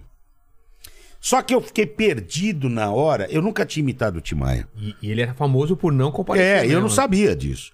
Eu sei que o Tim Maia não foi. Aí o, o Nano, o Nano Filho, que é a voz padrão da Bandeirantes, Bandeirantes e tal, Sei. o Nano fazia comigo o programa. E o Nano, ó, e agora? Olhou pra mim e falou, e agora? Falei, faz como se ele tivesse aqui. Deixa comigo. Você tá louco? Faz. Senhoras e senhores, muito boa noite. Está começando mais uma Hora da Hora. Eu e meu querido companheiro Beto Hora. Boa noite, Beto Hora. Oi, boa noite, Nando. Tudo bem? Pode começar, Betão. Bom, eu quero apresentar a vocês aqui uma pessoa maravilhosa, é, São Paulo, maestro, gigante, é, músico da, de primeira linha, é um cantor amável pelo Brasil. Obrigado pela tua presença, meu querido amigo Timar. Meu irmão, muito obrigado a você. Au! Eu quero agradecer a São Paulo. Au! Mas, Timar, como é que começou a tua cara? Meu irmão, eu comecei lá em. em é, Realengo. E eu fui inventando coisa. Nem sabia Eu direito. conheci Roberto Carlos e o Ibrahim Suede. É, aí o Ibrahim faz uns arranjos. Au! Faz uns arranjos, fiz os arranjos. E aí fiz a entrevista inteira, cara. E o Nano, e o Nano, juro, a reação do Nano. Ele segurava a risada? Não, o Nano ficou assim, ele ficou assim, ó. Sério pra caramba. Falando, não acredito que você tá fazendo isso. Sabe o cara aí? E fiz o programa, bicho. Daqui a pouco acabou. aí- O Jacques Sanzoni, diretor e proprietário da Rádio Metropolitana, era. É meu irmão, cara. O cara é parceiro pra caramba. Acabou o programa, ele falou assim: telefone pra você. Eu pensei que era fã, alguma coisa e tal. Aí eu atendi o telefone. Meu irmão, aqui quem está falando é o advogado do Timaya. Meu nome é Ronaldo. Cara, eu gelei. Pronto, lá Falei, vem uma. Não, e eu não tinha um rato pra dar um chute nessa época, cara. Vou tirar dinheiro da onde Eu não pagar? tinha um passarinho pra dar água, meu irmão. E o cara falou assim: eu tava ouvindo um negócio aqui com eu e o Tim Maia. Porra, você não quer dar umas entrevistas no lugar do Tim, não, de vez em quando? Esse cara devia estar louco, fumado até os Mano, orelhas. pra caralho. É. Cara, essa história ficou Cara, que famosa. história cara. maravilhosa, cara. famosa. Maravilhosa. E eu não conheci o Tim Maia. Você não chegou a Não, conhecer? Não cheguei a conhecer. Pô, ia ser uma cara. honra, né? Já cara? pensou, Não, cara? eu conheci uma, uma porrada de artistas. Quem que você conheceu? Que você queria conhecer o quê? Cara, eu Sei conheci, eu conheci, não, muita gente, muita gente, muita gente. Eu conheci, cara, eu conheci o Pelé, eu conheci o Roberto Carlos, O Roberto Carlos em que situação? o Dudu, filho dele, que faleceu infelizmente há um ano atrás, era meu brother, assim, mas brother de. Um, eu vou contar uma história do Dudu, cara, que ele contava nas palestras dele. Um dia o Dudu chegou pra mim, o Dudu era um baita baterista. E eu fui um dos caras que. que... Um dia a gente ele falou assim: pô, Betão, vamos pro Guarujá, pra minha casa? Vamos, Dudu. Ó, e a Valesca e tal. Aí ele convidou a gente pra ser padrinho de casamento dele. Eu e a Tati, minha esposa. Pra ser padrinho de casamento dele. Eu fiquei tão feliz com aquela. Com aquele. Nunca rolou, cara. Sei. Nunca rolou porque ele não casou e. Tá. Né, mas tudo bem. Mas teve o convite. Mas teve o convite. Eu fiquei tão. em- sabe, pô, em- cara, me encheu de, de orgulho aquele convite. Eu comecei a cozinhar, irmão, ia fazer caipirinha. E eu gosto muito de cozinhar, adoro cozinhar. E eu faço macarrão, faço risoto, risoto de tudo quanto é sabor que você quiser. Até de marmelada, se quiser. E eu pá, fazendo um risoto e caipirinha aqui, e o Dudu sentado, ele tem, um, ele tem um barzinho lá na casa do Guarujá. Felizmente, cara, foi uma grande perda pra mim. Puta, esse cara foi. E aí, cara, fazendo caipirinha e tal, e comendo, e coisinha, tialinha, sabe? Pequenininha, pequenas porções. Sei, sei. E a gente fazendo tal. Quando, isso era mais ou menos 11 horas da manhã. Quando deu mais ou menos duas horas da manhã, das 11 até as duas da manhã, tomando caipirinha. Conversando. Conversando, batendo um papo, alto caipirinha. nível e tal, e caipirinha. Acabou tudo que tinha pra fazer caipirinha e sobrou um pimentão. cara, um puta pimentão assim, cara.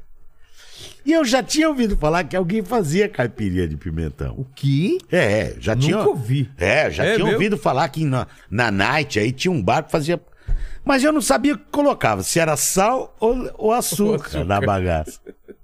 Eu coloquei sal. Moí o pimentão, botei um pouquinho de sal e botei a vodega. Como minha avó dizia, vodega. Bodega. E botei a vodega. Cara, nós tomamos aquilo ali, bicho. Aí nós tivemos que ir pra piscina. Quando entramos na piscina, eu falei pro Dudu assim: Dudu, você quer que eu faça mais uma caipirinha? Ele falou assim: Betão, eu vou te falar uma coisa. Eu tô quase enxergando, cara. Você imagina Cara. o estado alcoólico. Ele falava, ele falou que ele, ele mexia o olho assim, e ele, ele Viu uns Não, ele viu uns raios, uns negócios. Cara, eu tô quase enxergando. Cara, cara, eu Que conheci, legal, você né? puder imaginar de gente, eu tive a honra de conhecer é, Rony Von, eu tive a, que é um grande amigo até hoje. Ronivon tá, tá devendo vir aqui. A gente É, o marcou com ele. Faustão. Eu, tive, eu, eu conheci muita gente legal, cara. Conheci mais muita gente, músicos. É, pô, o cara do, do que eu amo, o Humberto Kissinger. Gessinger. Gessinger. Putz, eu, eu sou. Cara, eu Cara, adoro o Engenheiro do Havaí. Sou fã eu sou desse demais. cara. Meu amigo, trocamos vários e-mails. Nunca mais falei com ele. Pô, quem mais? Nico Rezende, meu irmão. Cara, eu conheci muita gente legal, velho. Conheci. Eu tive uma passagem é, gloriosa, cara, nesse negócio do humor, meu. Fazendo humor. É, Fazendo, dando. ca- Cara, eu conheci Calbi Peixoto, velho. Calbi Peixoto, ele, Cal- ele morreu? Morreu, faz, morreu faz, faz- tempo, tempo. né? É. Como você conheceu? Calbi, o Calbi, eu entrevistei o Calbi no programa, nesse, nesse mesmo programa. E ele me convidou pro show dele. E eu levei o Nico Rezende nesse show. Foi uma coisa é, muito legal. Você imitava o Calbi ou não? Eu imitava no show. É mesmo? É. Eu fazia. A gente fazia 50 cantores. 50? 50 cantores. Eu e o Alaor, que, que nos deixou agora em janeiro. A gente fazia 50 cantores. Então a gente fazia de Roberto Carlos. é, eu apresentava toda a Jovem Guarda. Depois eu fazia é, Calbi. Ele E- fazia o quem fazia Timóteo. acompanhamento? Entrava um acompanhamento e você... Não, era ele no violão, ele era um Ah. gênio. É, chamava Não Recusa Imitações. Tem na, tem na internet. Dá pra ver uns trechinhos do show. Era uma, uma loucura. Cinqu- E era, uma- era um show muito engraçado, porque as minhas roupas eram uma palhaçada, cara. Você- Você, você- lembrava da pessoa, mas era muito escangaiado. Entendi. Era uma. era Entendeu? um- Era muito louco. Você se trocava pra cada me trocava. personagem? É. Eu, o Alaor não, mas eu Tá. me trocava. Entendeu? Então, de repente, ele falava, senhoras e senhores, e agora Calbi Peixoto. Aí entrava com aquela puta peruca desse tamanho. Conceição, eu me lembro muito bem. E aí ia, cara. O Roberto Carlos, você que fazia ou ele? Você? Fazia, eu fazia, bicho. que prazer, bicho. e eu apresentava as- os números. Vanderlei, ele fazia Vanderlei, era igual, cara. Nossa. Fazia Martinha. Era, de- era, era muito legal. Mas era um show que, assim, hoje, eh, se você apresentasse esse show, ele não, ele não seria bem visto. Sério? Não veriam como, como uma homenagem? Não, não, como... não, porque a gente fazia umas piadas no Ah, meio e tá. tal, entendeu? Então, esse mimimi, e era uma coisa, prim- sabe, era, E era uma obra-prima. Segundo o Jô Soares, era o melhor show de convenção que existia no Ele, Brasil. ele foi ver? Não, ele viu o nosso show, depois ele me convidou Ah, duas é? vezes pra ir no programa dele. Cara, O Jô também se conheceu, então. o Jô. Eu conheci muita gente, cara. Eu conheci muita gente legal. E graças a Deus, os malas eu não conheci, cara. É mesmo? Te juro, eu não conheci nenhum mala. Ah, mas você não sabe se o cara é mala. Não, você, conheceu. sabe, você sabe que é mala. Ô, esse é mala. Esse... Esses Ah, caras eu não tá, conheci. tá, tá. Graças a têm fama Deus. de ser mala, né? É, não conheci. Mas eu conheci muita gente legal. Eu tive sorte. E o pessoal que te ajudou, quem foi nesse começo? Você falou do Tutinha, quem que... Não, o Tutinha, na verdade, não, o Tutinha não, não é- o Tutinha, o Tutinha não chuta ninguém. Não. Não, não é, não é a praia dele. O Tutinha, o Tutinha foi o responsável por eu, eu, eu, eu entender essa coisa do humor da, da, de improviso. Hum, Você tem que ser rápido, negão. Era como se fosse um professor falando: você tem que ser rápido. Eu vou te dar a linha de raciocínio, você tem que seguir. o Na Geral surge quando? O Na Geral surge numa. Eu fiquei 10 anos na, na publicidade, saí do rádio, fiquei 10 anos na Você- quando publicidade. você fala que ficou na publicidade, era paralelo ou ficou Não, na... eu, não, eu fiquei na publicidade como locutor, não dava tempo de fazer É mesmo? coisa. A sua... Quase só fazia publicidade. Só publicidade. É mesmo? Tinha dia de eu começar às, às 10 e acabar às 10 da noite. Mas foi uma época também que você ganhou, então, muito dinheiro, né? Bastante, bastante. Cara, só publicidade? Só publicidade. Nossa. Era muito, era muito. Mas aqui. Tira o dinheiro. Tá. O prazer. Era legal também? O prazer de você estar trabalhando com o, o, o, o, o, o Campanelli, com o Márcio Werneck, com o Mineiro Werneck, com o, o, o Ma- o Maurício Novaes, com o Lino Simão, que é de você. Com músicos, cara, que você falava assim. Cara, eu não acredito. Gente que acompanhou a Elis Regina. Gente. Mas você, você fazia o quê? Fazia parte Eu só fazia locução. E os caras estavam lá E fazendo... os caras estavam lá fazendo o jingle, fazendo a Nossa. música. Mas você não era separado? Era tudo meio no mesmo não, lugar? era tudo no mesmo Que lugar. legal. Você. Então, você eu conheci o Simoninha, eu conheci Pô. é, é, o João Marcelo Bosco, o filho da Elis, o, o- o- enfim, todos os a- as grandes figuras da música, eles estavam na publicidade nessa época, que é- eles sustentavam com isso. Com... O Jairzinho, né? Tem uma... O filho de Jair Rodrigues tinha, tinha uma produtora, né? Tem uma ainda, produtora, né? junto com o Simoninha, Que é a... S de samba. Esse samba, exatamente. Esse Ele veio aqui e samba, falou, é. verdade. Então, quer dizer, você encontrar com essa galera.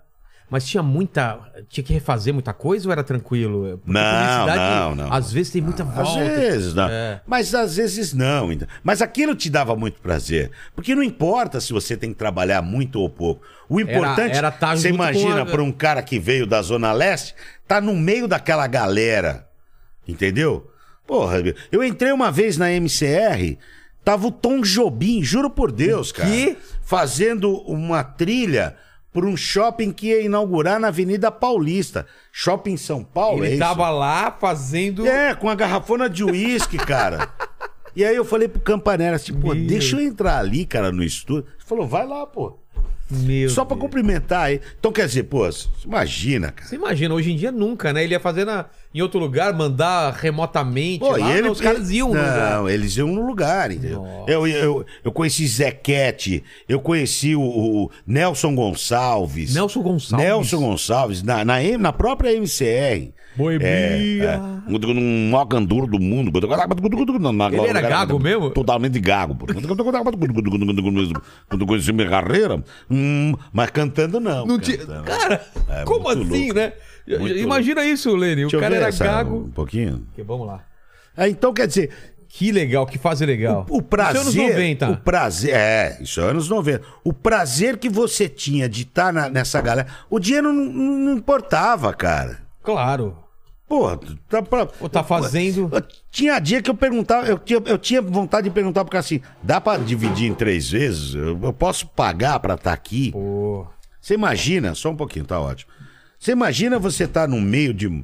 é, E quando eles cismavam de fazer aquelas jam session de, sabe, era o gigante na bateria. Mas aí não era nem pra comercial. Acabou, os caras Não, vamos, fazer aqui, vamos tomar um divertir, negócio é. e tal. Então, quer dizer, foi um momento da publicidade que não volta nunca mais. Não hoje, volta, hoje qualquer Hoje- Zé Mané, meu, grava comercial. Grava na casa dele fazendo todo instrumento. Qualquer Zé Mané bota locução hoje e acabou, entendeu? Coloca o respeito. filtro. Antigamente tinha um respeito pelo. Porque você imagina, você construiu uma obra, você pagou 12 milhões por uma obra. Você tem que dar aquela obra para um cara, né? De um poderio vo- Vocal. vocal bacana, né? Ah, hoje não. Já dá. Ô, é muito caro o locutor. Pede pro office boy vir aqui gravar. É assim, eles tratam de qualquer jeito. Mas também o problema é deles. Mas cada você tá um- falando que estava nessa fase e, Mas e, o- nessa e na fase- geral Quando- surge em que, em que época? É nessa época aí. Ah, que você tá fazendo publicidade Eu tô, pra caramba. É, e aí, de repente, o Zé e o Lélio saem do Estádio 97, que eles lançaram o Estádio Eles- 97. eles que começaram. Eles que criaram o Estádio 97, é, junto com o Sombra, o Domênico e outras pessoas. E aí eles têm lá um desacerto, e o Zé Paulo, que era, do- era diretor comercial da rádio, e o Lélio, que era diretor geral da rádio, saem da- do, do Estádio 97. E eles fazem uma reunião e, e eu tô subindo a consolação e, e conhe- reconheci o Lélio. Que o Lélio, quando eu saí da Jovem Pan, ele tava entrando. E eu reconheci o Lélio. E aí ele, ele saiu da rua Maria Antônia e entrou na consolação, subindo a consolação. Aí abriu o meu farol, eu, eu acelerei, fui do lado dele e falei assim: Careca, filha da. p-". Cara, ele começou a chorar, meu. Pô, eu tomei um susto. Que cara tá chorando? Para aí, para aí, para aí. Aí eu parei naquele acostamento do cemitério ali. Sei. Aí parei o carro e ele saiu. Cara, você não vai acreditar, tem 10 anos que eu não te vejo. O Zé Paulo acabou de falar. Como é que você vai fazer pra achar o Beto Hora? Ele falou, não sei. Meu Deus, que coisa bizarra isso. E aí, cara, a gente. Qual a chance, né? E a gente começa a fazer o na geral ali. Eles procurando um É. E aí virou o que virou até hoje. Virou o que virou. Tá louco. Mas já começou lá em Já. cima? Hã? Já, logo quando estreia já, já arrebenta ou não? Não, já arrebenta, porque É? eu não entendo nada de futebol e o meu negócio era zoar. não, e aí, e lá eu tinha toda a liberdade do mundo de falar o que eu quisesse. É mesmo? Ó. Ah, não pode imitar tal pessoa, não pode zoar tal Uhum. coisa. Não, era faz o que. E não tinha o politicamente correto. Então, Eu, eu me lembro de um dos primeiros programas que a gente fazia um. um- o- era o Papa cantando um rap. Que era. tum, tum, tchá. É nós na vida, mano. Nós é do Vaticano. Nós vai meter os canos, pois nós é pernambucano. We- Eu lembro disso, cara. Você lembra? disso? Cara, se fizesse isso hoje, Meu. o Clério ia mandar matar a É. gente. cara. esse sumiu de. Cara, quando eu fiz Que isso, legal. cara, foi um negócio. Um Você lembra loucura, disso, cara. Lene? Eu lembro, cara. Eu lembro. Você lembra? Perfeitamente lembro. lembro. É. Então, quer dizer, não, não tinha limite, o humor não tinha, não tinha essa frescurada. Você não tinha Você que tá pedir permissão. Falar, não vou fazer. tinha que pedir permissão pra ninguém. Que o humor não tem que pedir permissão, é, brother. Senão não é humor, Senão né? não é humor, pô. É. Aí, e, cara, e- e o Lênin deve lembrar, se o Lênin lembra disso, o Lênin, deve lembrar de mancadas homéricas que eu dei. Uma vez Tipo? uma mulher liga pra lá e fala assim: Um cara liga pra ela. e assim, Eu queria mandar um beijo pra minhas filhas é, é, e pra minha vizinha e pra minha sogra.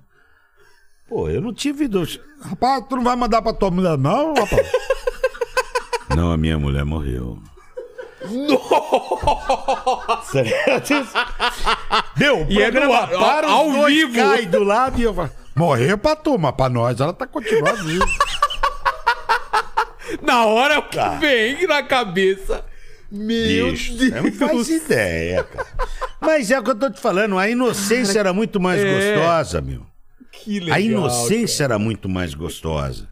A gente não tava ali pra, pra, pra levar conhecimento. Era entretenimento, é Era, divertir. é, é. era divertir, cara. O pessoal no trânsito, voltando pra casa. Quem lembra dessa época do Na Geral, do- dos tempos áureos do Na Geral, vai sentir uma saudade fela da mãe do que era humor, cara. Do que era humor livre, que o povo não tava no palanque, é, ah, ah, aglomerado com os políticos deles, sabe? Que o povo era nós, entendeu? Quem é o povo hoje? Os humoristas, cara. É.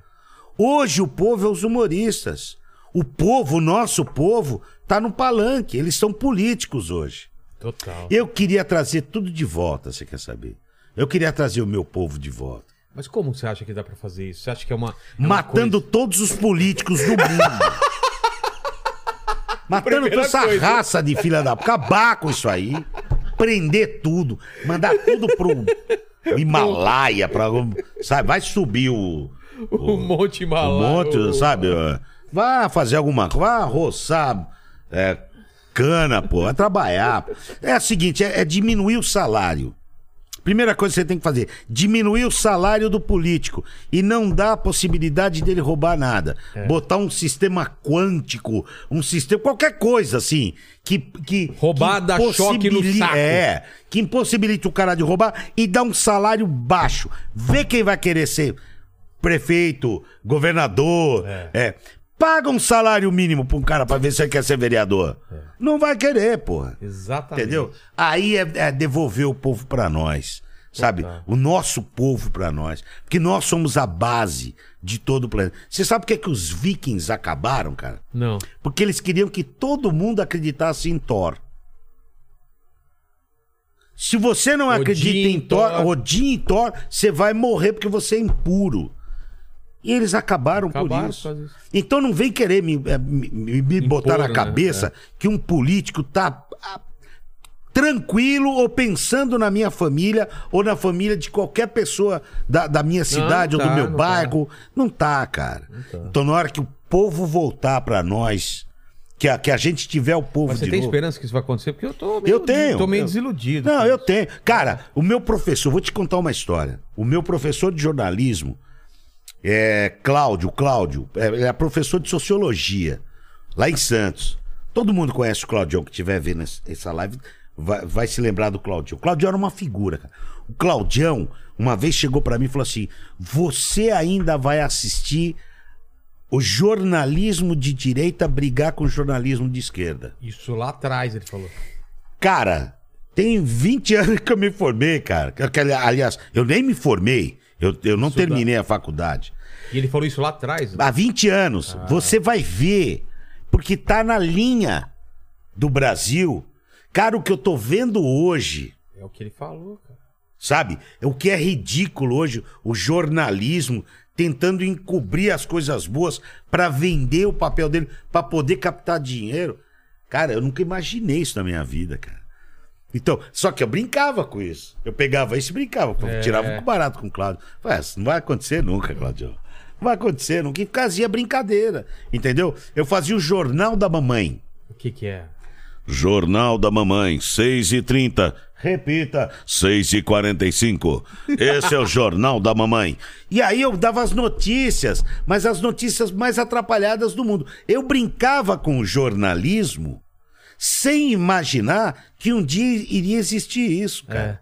O que a gente tá assistindo hoje.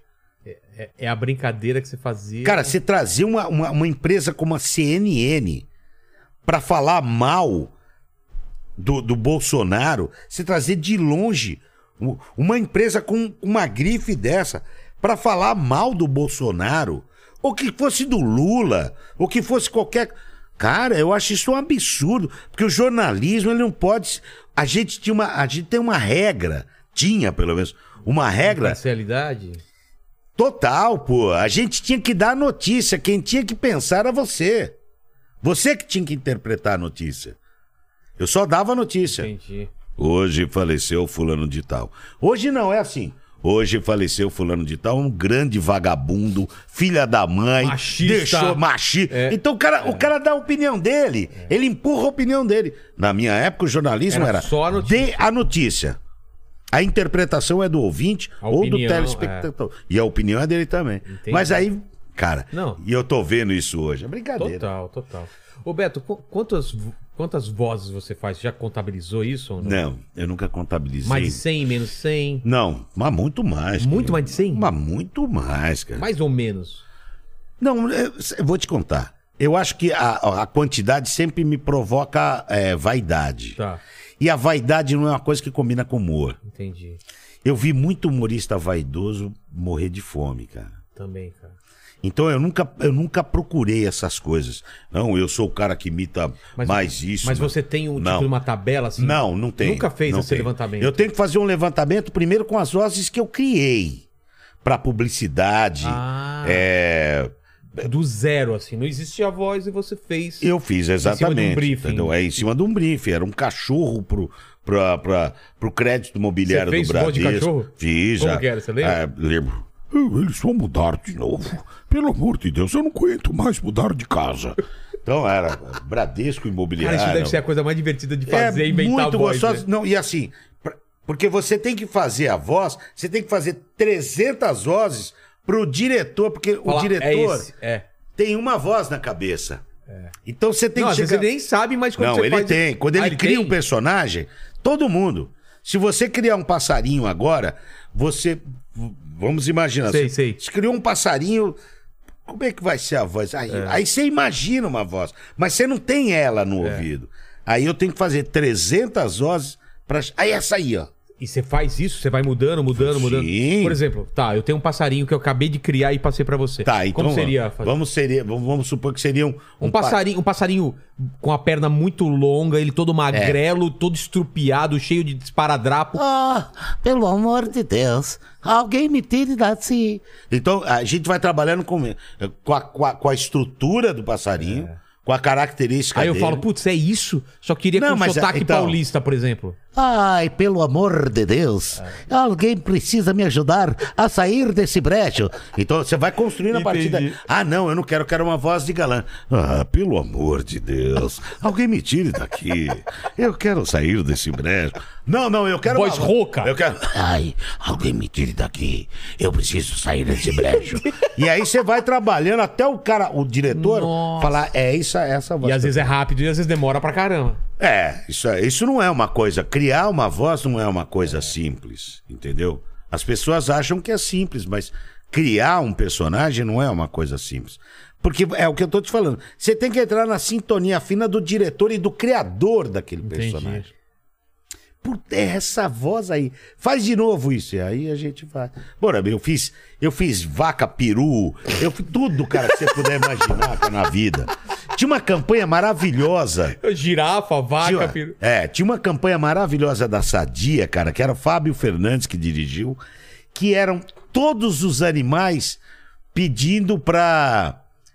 É, não, como é que era o negócio? Ah, não, era um peru falando pra comer outros animais no Natal. Ah, tipo, eu- É, tirando, é.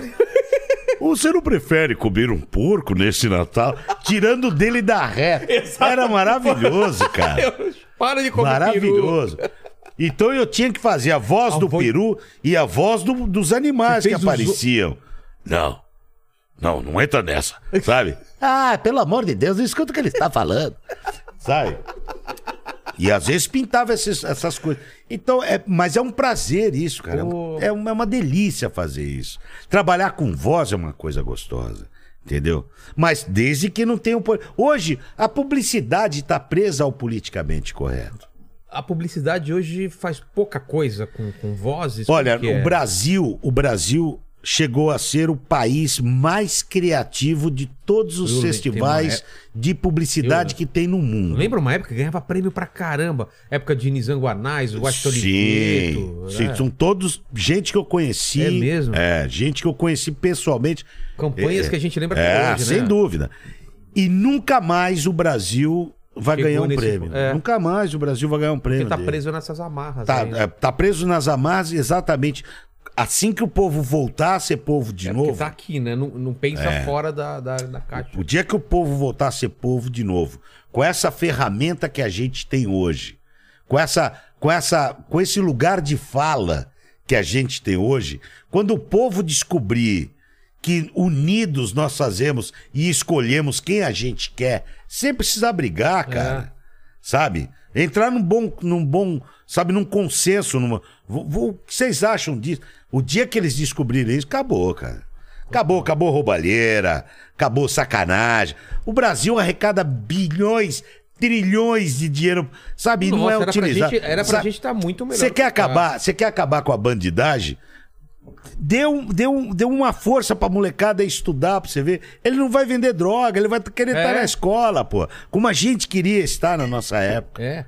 Entendeu? Na nossa época você queria fazer parte de uma banda de rock. É lógico, então Você tá queria, numa- você queria na fanfarra, você aprendia música na fanfarra.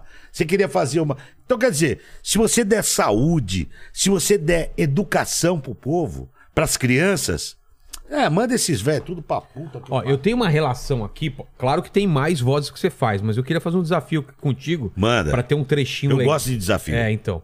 Vou falar algumas vozes e você faz o que você. Manda. Vamos lá. Seis horas e meia de live. A- ó, uma hora e meia. Uma hora e meia agora até, né? Então tá tranquilo ainda. Tá. Aqui. Manda. Vamos lá. Cadê aqui? Só vale gente que eu nunca fiz. Então, você me fala aí, ó, Tá. ó. Eu anotei algumas aqui. Tá, vai. Luxemburgo. Se você for analisar o futebol brasileiro hoje, você vai ver que o futebol brasileiro tá precisando de um manager como eu. Não existe a coisa de você misturar uma coisa a outra e você obter um resultado. O futebol é outra coisa. Murici. Você precisa ter um projeto. Ah, dá licença, eu sou, eu sou engenheiro pra ter projeto. Mas pro meio do inferno, meu.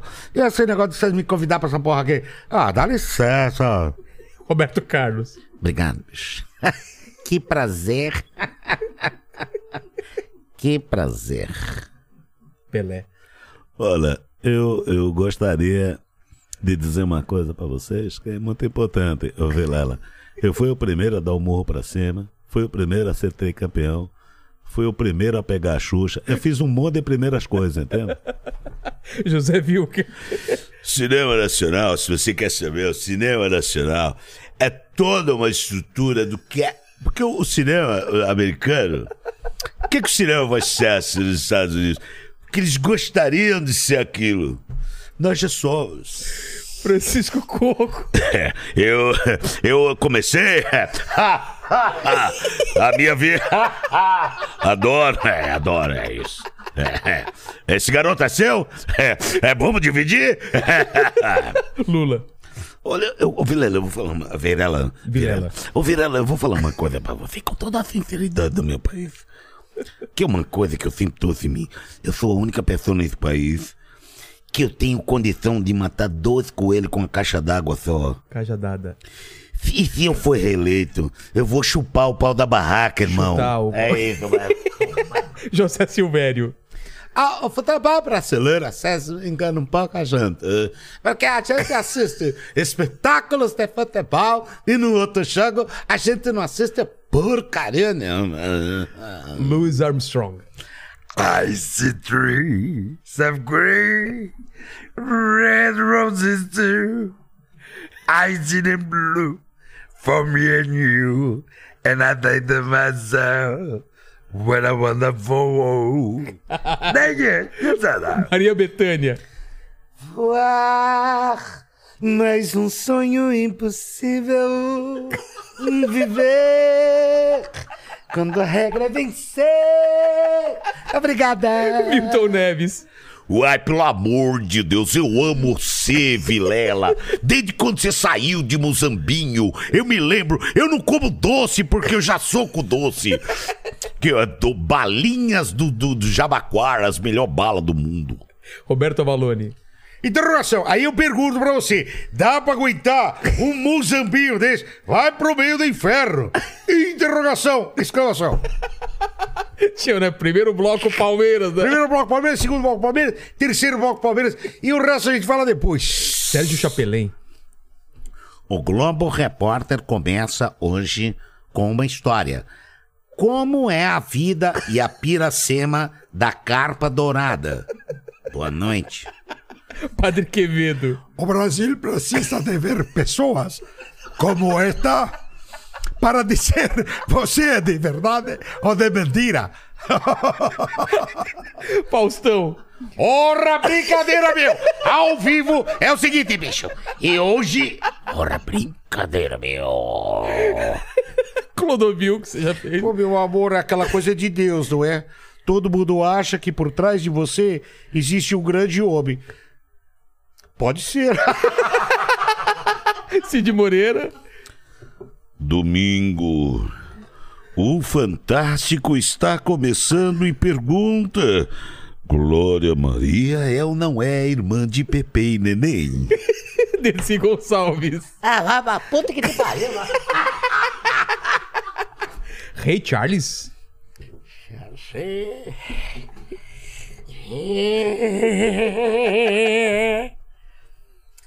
Georgia.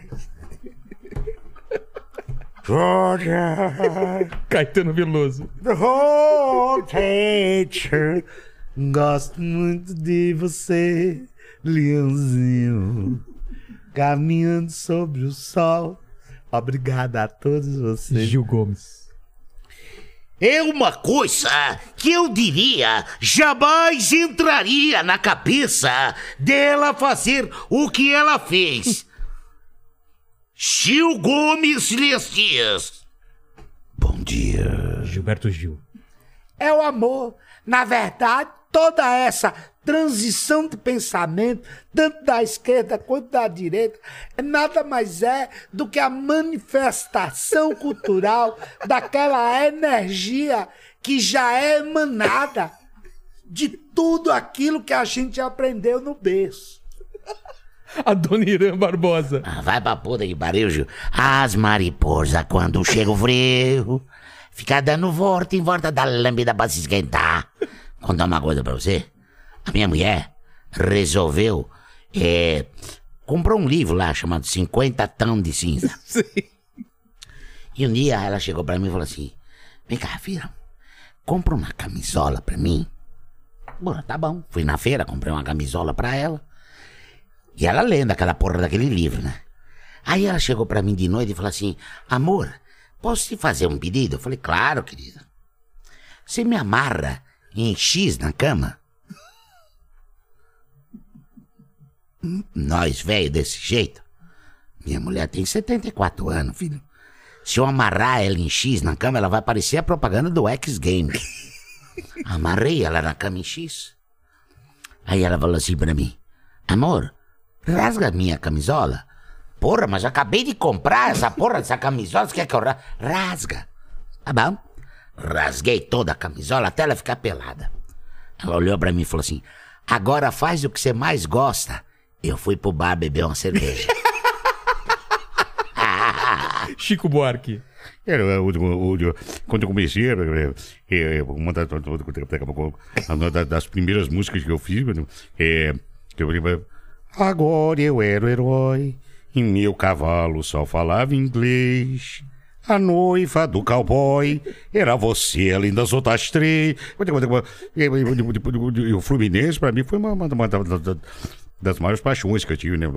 Nelson Gonçalves. Num, num, num, um boneca te quero, um com todo o retalho, um com todos os vícios, com tudo afinal.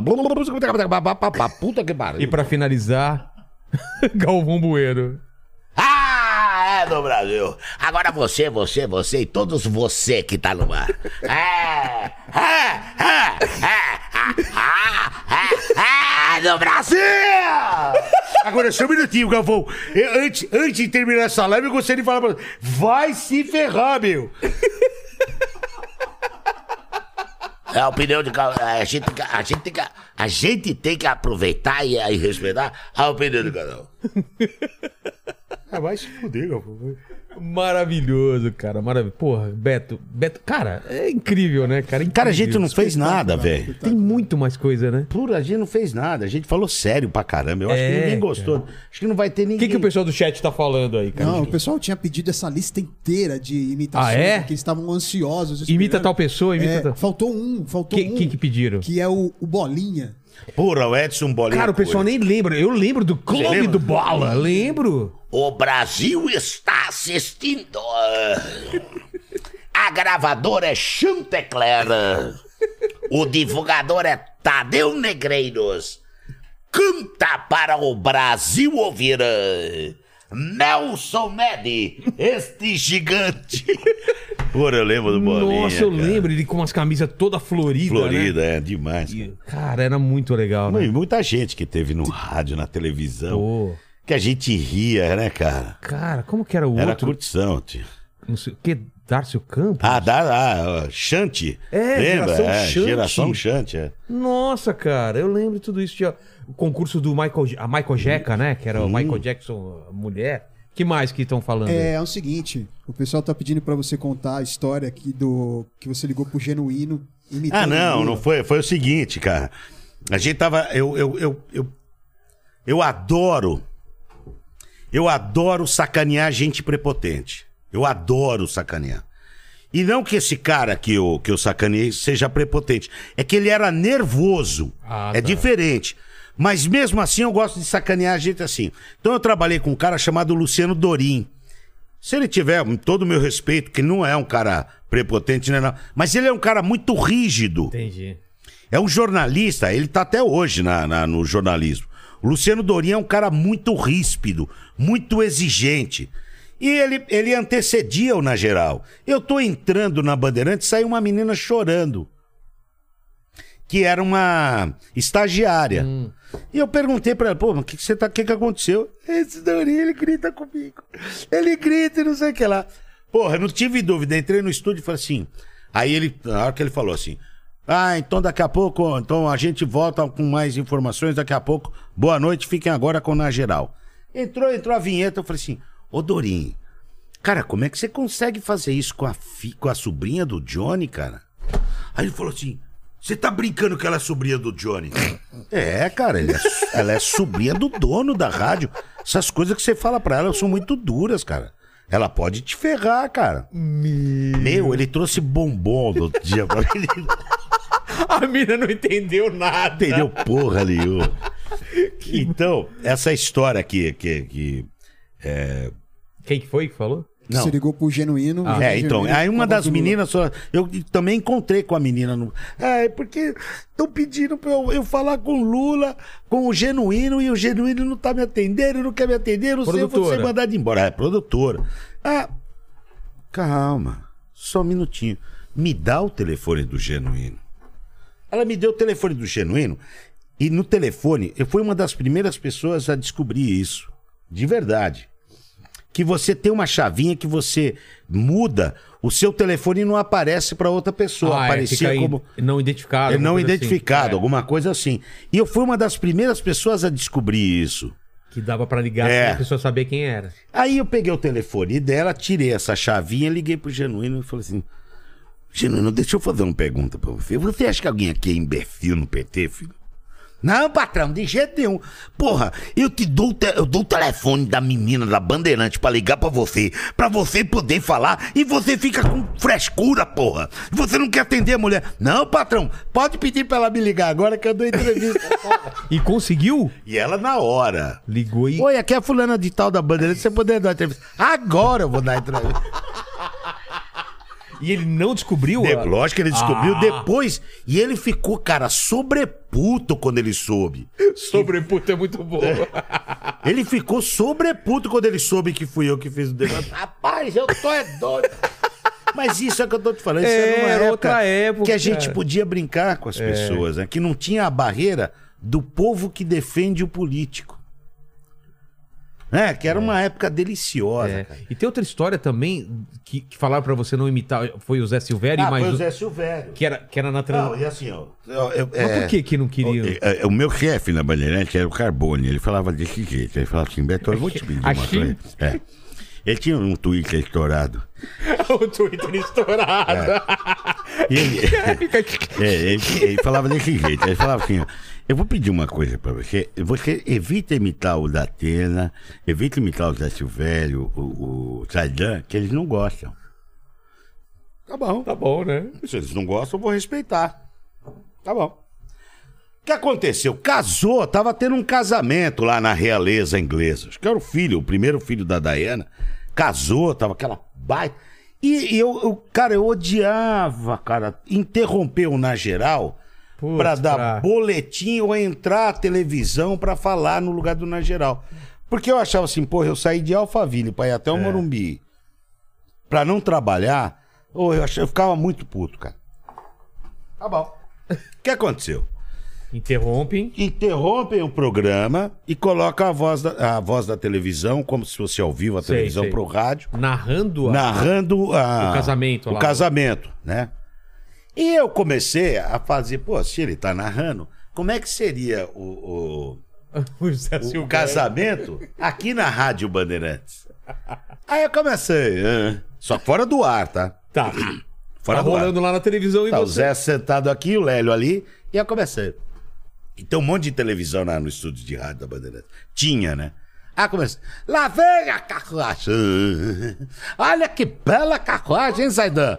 Ô, ô, ô, Zé, essa, carruagem foi pintada por mais de 13 é, é, pessoas, artistas, gente do mundo inteiro que fizeram essa pintura. É muito bonito, viu, Zaidan? E lá vem a princesa. A princesa com a grinalda gigante. Zaidan! É, foram mais de 300 viados pra fazer isso. e aí, cara, é o seguinte. Isso fora do ar. Isso fora do ar. Só que, por sacanagem, tinha um técnico, salsicha. Ele, ele tá sentado assim, ele também tava de saco cheio. Ele falou, porra, vou virar essa chave aqui. Em vez do som da televisão, som da eu vou abrir o do é, estúdio. E puf, meteu o botãozinho. Meteu o botãozinho aqui, botou o som da rádio. E eu tô E falando. pegou que- tudo isso que você falou. Tudo isso. Ah, pelo amor de Deus, Zé. Olha que cavalo bonito. Olha o cavalo. E a pata, Saitã. E lá vem o cavalo. Toca, toca, toca, toca, toca, toca, toca, toca. Ah, pelo amor de Deus. Que vontade de estar nesse casamento, Zé. E aquilo ali, cara. Nossa. De repente o Carbone tava indo embora pra casa. Liga pra, pra, pra central. Fala, que, tira esse filho da puta do ar agora. E o Salsicha só virou a chave e voltou. E você não sabia que tava no ar? Não sabia de nada disso. E o Salsicha pá, tirou a Voltou noz pra transmissão. Liga o dono da Rádio Johnny e fala assim, pelo amor de Deus, volta os caras que eu tô quase passando mal. Que maravilhoso isso, cara. É, loucura, velho. Cara, essas histórias de rádio são muito foda, Ah, muito, muito, foda, muito, foda. O que, que o pessoal mais aí tá falando? Pediram pra perguntar pro, pro Beto sobre a história do caixão na rua. Hã? Puta, não é caixão, cara, não é caixão na rua. Foi o seguinte, eu era moleque, isso, a gente estudava no Visconde de Cairu. E aí, meu, eu, eu, eu, eu- sempre tive um ódio é, latente de pessoa curiosa com morte, cara. Ah, tá. Cara, eu, eu fico puto com gente curiosa. Gente morta, vai- o que que foi que aconteceu? olhando. É. Pô, vai embora, meu Deus. O cara já, já se ferrou aqui, vai embora. Fica aglomerando pra, sabe? Eu sempre um ódio daquilo. Bom, capotou um carro no viaduto Alcântara Machado, ali que era embaixo da Sarim Farah Maluf, Sei, sei. na radial. O, o colégio ficava bem na esquina, assim. Capotou um carro, mas capotou, mas ninguém machucou. Capotou um carro e o, o carro ficou destruído, velho. Aí eu falei pro, pro- pro meu primo, que hoje é médico, né? E por uns amigos, ó, me cobre de jornal que na hora que parar, que eu vou fazer uma sacanagem. Eles não entenderam o que que é.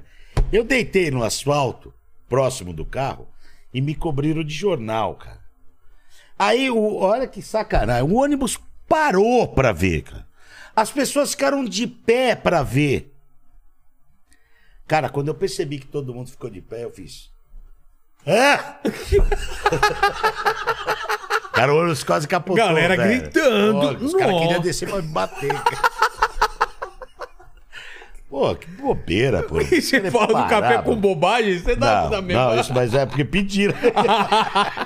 que mais? Aí o, o Emanuel Francisco de Souza falou assim: grande Beto Hora, baiano, rei, das rei do Gaivotas em Itanhaém e de Orlando também. Gaivotas? O que, que É. é? Gaivotas é um bairro, é o último bairro de Itanhaém, é, antes de chegar em Peruíbe, que é Ah, onde eu tinha a fábrica de blocos. É mesmo? É, era lá que eu tinha a fábrica de blocos. Tenho um carinho muito grande por esse lugar. né? E tá- Depois- Foi onde eu conheci o Emerson França. Você já entrevistou o Emerson França? Não. Coloca na tua lista. Tá, anota aí. O Emerson França que faz o, o- o- A Hora do Ronco. Pô, já me falaram dele. Era moleque, muito moleque, e eu, eu Felipe Xavier falou pra Cari- carinhosamente sempre o chamei de Tigrão. É, é um irmão, cara, que eu Poxa. tenho. É um irmão e é um, é um ele ele se fez. Ele ele ele acho que viu eu fazendo alguma coisa e viu a o meu andamento do humor, falou eu quero fazer isso aí. E ele batalhou, ele fez sozinho. Eu não ajudei em absolutamente nada a ele. Ele foi, ganhou um, um- um torneio de imitação, foi participar, entrou na Bandeirante sozinho, tá na hora do ronco até hoje. E é um baita, uma baita entrevista, cara. Tem história pra caramba. Puta que pariu. Tem história. Ele vai te contar. Tá, tá. Que a minha já tá acabando já. O Ricardo Tangi pediu pra perguntar por que, que você saiu do Na Geral na Band. Não, na verdade o que aconteceu na Band foi o seguinte: entrou um vice-presidente que era um zero à esquerda, o cara, um Zé Mané, um cara um Entendia nada. É, não entendia nada. E o cara ferrou a Bandeirantes. O cara é um vagabundo. O cara é um pilantra vagabundo. E ele um dia olhou pra mim e falou assim: qualquer um que você faz, qualquer um faz o que você faz. Eu falei, então isso? tá bom, é, então tá bom. Eu vou fazer o quê? E mandou a gente embora. Mas é um, um, Nossa. um zero à esquerda, deve estar. Enfim, não vale nem a pena falar desse Qual tipo foi de a gente. sua opção de morar em Orlando? Por que, que foi? Você tinha alguém lá? Por causa desse vagabundo, Ah, cara. é? Eles queriam abrir uma Bandeirantes. Eu queria abrir uma Bandeirantes lá. Em Orlando? Porque eu ia sempre pra Orlando. E você queria para abrir para brasileiro? eu queria pra abrir, é, eu queria Ah. abrir uma rádio Bandeirantes lá. E pedir ajuda. É, mas não vale nem a pena falar essa história. Não, não, mas, mas por que, que você foi morar lá? Foi por causa disso? E, Por causa disso, e queria a abrir uma rádio Bandeirantes lá. E a tua experiência de. Quantos, quantos anos Oito morou lá? anos. Oito anos. Como Oito que é anos. morar lá? Você Cara, curtiu? Eu As curti, coisas cara. funcionam lá? Como Ah, que é? É demais, né, Que tem um amigo meu morando lá, tá me enchendo o saco pra ir pra Agora lá. não, agora não. É? Eu não iria pra lá jamais. Os Estados Unidos, os Estados Unidos é o seguinte, cara, eles são uma bailarina de idade. Sabe como uma ba- bailarina de idade? Não, como? Que ela, ela sempre se apresenta bonita e tal, mas ela tá ferrada, ela tem 80 anos, ela não é mais gatinha. O- a China acabou com os Estados Unidos. A co- economia, você A fala? economia. É mesmo? Uma torneira, por exemplo, os Estados Unidos fez um negócio terrível que é assim, torneira só vai ser fabricado no Tennessee. Carro só vai ser em Detroit. Carro não sei o que lá. Então, tudo, tudo dividido assim. A, a, a fábrica de torneira, a, a torneira sai da fábrica a 2 dólares. A China vende a 1 um dólar a torneira melhor que a dele. É. Quebrou esse cara. Pô. E quebrou a cidade inteira. Ah, tá. Aí quebra a cidade inteira que depende Por quê? daquela... Porque eles só tinham aquilo ali, não tinha outra coisa. Não permitiam que fizesse outra coisa. Então, é mentira quem fala que os Estados Unidos. Os Estados Unidos é uma mentira hoje, cara. A China quebrou os Estados Unidos. Só que eles nunca dão um braço a torcer. Eles são aquelas. When the Highlands blow, blow", E acabou, eles são patriotas. Mas eles estão acabados, É mesmo? Eles estão acabados. A cidade de Orlando, que é uma cidade que é turismo, 100% turismo. Para de turista para a cidade, o que acontece com a cidade? Acabou. Acabou, pô. É. Entendeu? O comércio acaba. Tudo. Então, quer dizer, foi, Na pandemia- foi legal até a pandemia. viver Pandemia lá. Ah, quebrou tudo, né? Não, a pandemia não quebrou. Ela, ela, ela escancarou a fragilidade do Ah, americano. Mas você tava lá antes Eu da tava pandemia? lá, eu tava lá. Eu, vinha, eu voltei em maio pro Brasil. E você fazia o que lá? Você trabalhava aqui, pra cá? Eu fazia o programa de lá pra cá, que é, eu fazia via Timeline, que é um programa, é, um, programa um, um software de, de- um hardware Sei. de comunicação. E eu e tinha uma pequena agência de, de, de marketing lá. chamada Talk to Brasil, que era. Eu traduzia a, a propaganda americana pro brasileiro. Entendeu? E era uma gente, tava dando certo, era um negócio legal. Porque eu tive que me reinventar, porque aquele vagabundo da Bandeirantes fez eu. Entendi. Né? Enfim. Mas é, é coisa do passado, não vale Mas você não pena. voltaria então pra Orlando? Se- se- se Eu votaria, eu votaria, É mesmo? mesmo? quebrado, porque se, se quebrou, eles, eles, têm uma, eles têm uma capacidade de reabilitação gigantesca. Eu votaria a morar no- nos Estados Unidos em qualquer momento da minha vida. Em qualquer momento. Mas- eu acho um baita lugar. você se sentiu, se sentiu bem acolhido lá? Como que é? Não. O fato de ser Não, brasileiro? não, não, não, não. É outra coisa Ninguém lá, é né? bem acolhido lá. Ninguém. É mesmo? O americano é tão chato que nem americano gosta de americano. cara. Ah, é? Te juro, eles não Mas gostam. lá tem uma comunidade brasileira grande, né? Não, você esquece de falar de comunidade brasileira, que brasileiro tem uma história de Nova York que eu nunca vou esquecer, que é, um policial vai até uma, uma, uma, uma carrocinha de cachorro-quente e prende o cara do cachorro-quente. Olha, você está sendo preso porque você foi delatado que você não tem é, Social Security e não tem permissão de trabalhar no Brasil. Aí o cara fala pra ele assim, olha, eu vou te falar, o seu policial, em inglês, obviamente. Eu, eu realmente não tenho, eu tô passando um, um momento difícil, minha família tá passando fome, eu tô tentando fazer isso pra comprar passagem pra voltar pro Brasil, porque eu não aguento mais morar aqui. Eu tô morando num quarto em quatro pessoas, cinco pessoas. Aí o policial fala pra ele assim: Cara, eu vou deixar você passar, mas eu vou te falar uma coisa. Quem dedurou você foi um outro brasileiro. E por quê? Porque queria o lugar dele. Não provavelmente. Não, não, não tem, não tem explicação, cara.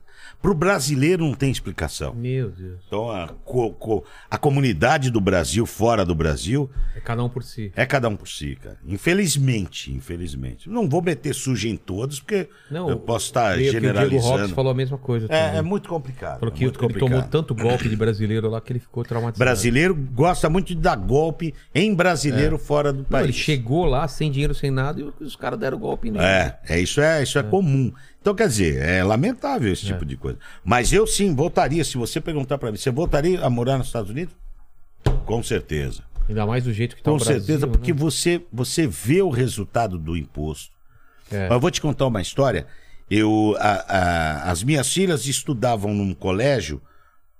é, minto, não, eu não- ainda não morava lá, mas já tinha casa lá. Tá. Então, é, eu Você pagava. alugava ou comprou a casa? Não, eu comprei a casa. Comprei a casa Ah, é? pra gente. é. E ela ficava fechada. Quando a gente ia, como a Entendi. gente gostava de ir duas, três vezes por ano pra lá, eu ia, ficava na minha casinha. E eu pagava o IPTU, que é o IPTU daqui. E um belo dia, eu- eu- logo que eu comprei a casa, reformei a casa, bonitinho e tal, paguei o IPTU. De repente, paguei, vamos supor, paguei 2 mil dólares de IPTU. Sei. Quando eu voltei, eu cheguei em casa, tinha uma carta embaixo da minha porta com um cheque de 1.800 dólares. Ué? Eu abri para ver o que é aquilo, estava escrito: Olha, seu Wilson, estamos devolvendo. Aqui quem está falando é o prefeito, tá? A carta assinada pelo prefeito, da prefeitura. Estamos devolvendo esse dinheiro para o senhor porque o senhor não usa a escola, o senhor não usa o bombeiro, o senhor não usa isso, o senhor não usa aquilo. Então, mas o senhor usa tal coisa e o Toma de lixo. volta. Então tá aqui de volta. Nunca que ia acontecer aqui o negócio. Ei! de- Ah, imagina. Eu, é, Você paga e os caras faltou. Estamos devolvendo para você, contribuinte, 500 dólares porque você não usou a... Pá, mas para. Mas nunca, né? Então, quer dizer, eu votaria sim. Eu acho que é, é um país que tem, ele tem visão de que o povo é o mais importante. O político dos Estados Unidos pensa, o povo é mais importante. Depois de que E- aconteceu uma porrada de coisa, eles têm um respeito pelo povo gigante. É, e me parece que lá. Não vou falar que é Aqui tot- não, sabe o que acontece? O, po- o, o, o político da esquerda não tem medo, porque ele sabe que, o, que, o, que os, os asseclas dele vai defender ele. Pra qualquer, por qualquer qual- coisa. Lá não, lá não, lá o povo. Parece é que lá. aqui é, é a terra do. Você sabe com quem que você tá falando. Exatamente. E lá é quem É. você pensa que você é, né? Exatamente. Todo mundo é igual. Não, quem que você pensa que você é? É. Pode ser político, pode ser o que for, mas e aí? Foi mesmo. que mais aí, Lene? É, bom, por aqui foi. foi a galera tinha pedido mais pra ele fazer as imitações, que ele fez grande parte aqui, né? É. Então por aqui já, já foi. Obrigado, Beto Hora. Que Obrigado é isso, cara. pelo Um prazer, papo. meu. Mas eu sempre termino o papo com três perguntas finais e contigo não vai ser diferente. Ah, é, né? cara. Eu não lembro porra nenhuma do que Melhor, melhor. Vamos vai lá. ser tudo de improviso, que é como Vamos você lá. gosta. A gente tá celebrando sua carreira maravilhosa, sua história de vida. E olhando pra trás, Beto, qual foi o, o momento mais difícil da sua carreira ou da sua vida? momento mais difícil da minha vida. Eu tive muitos momentos difíceis, muitos. Mas é, perder minha mãe foi um negócio terrível e ela se foi a, em dezembro, no dia 24, véspera do Natal, há dois anos atrás. E ela era pior que a Dercy Gonçalves. É. Mas você pode ter te certeza. falar, A Dercy Gonçalves iria sentir vergonha se conhecesse minha mãe. Tivesse na mesma sala que a sua mãe. Você não faz ideia Falava o que minha tava na cabeça. Ah, minha mãe era punk. Que maravilha. E era uma pessoa que cozinhava como ninguém. Esse foi um dos momentos mais terríveis. E eu não tenho dúvida que esse foi um dos momentos mais terríveis da minha vida. Segunda pergunta tem a ver com a primeira. A gente vai morrer um dia, espero que demore muito, muito tempo, Beto. Mas seus vídeos, suas imitações, seu- tudo vai ficar na internet pra sempre. E as pessoas podem voltar aqui nesse vídeo que a gente está fazendo hoje, nesse podcast, daqui a 237 anos e querer saber quais seriam as últimas palavras de Beto Hora. Qual seria, qual seria seu epitáfio?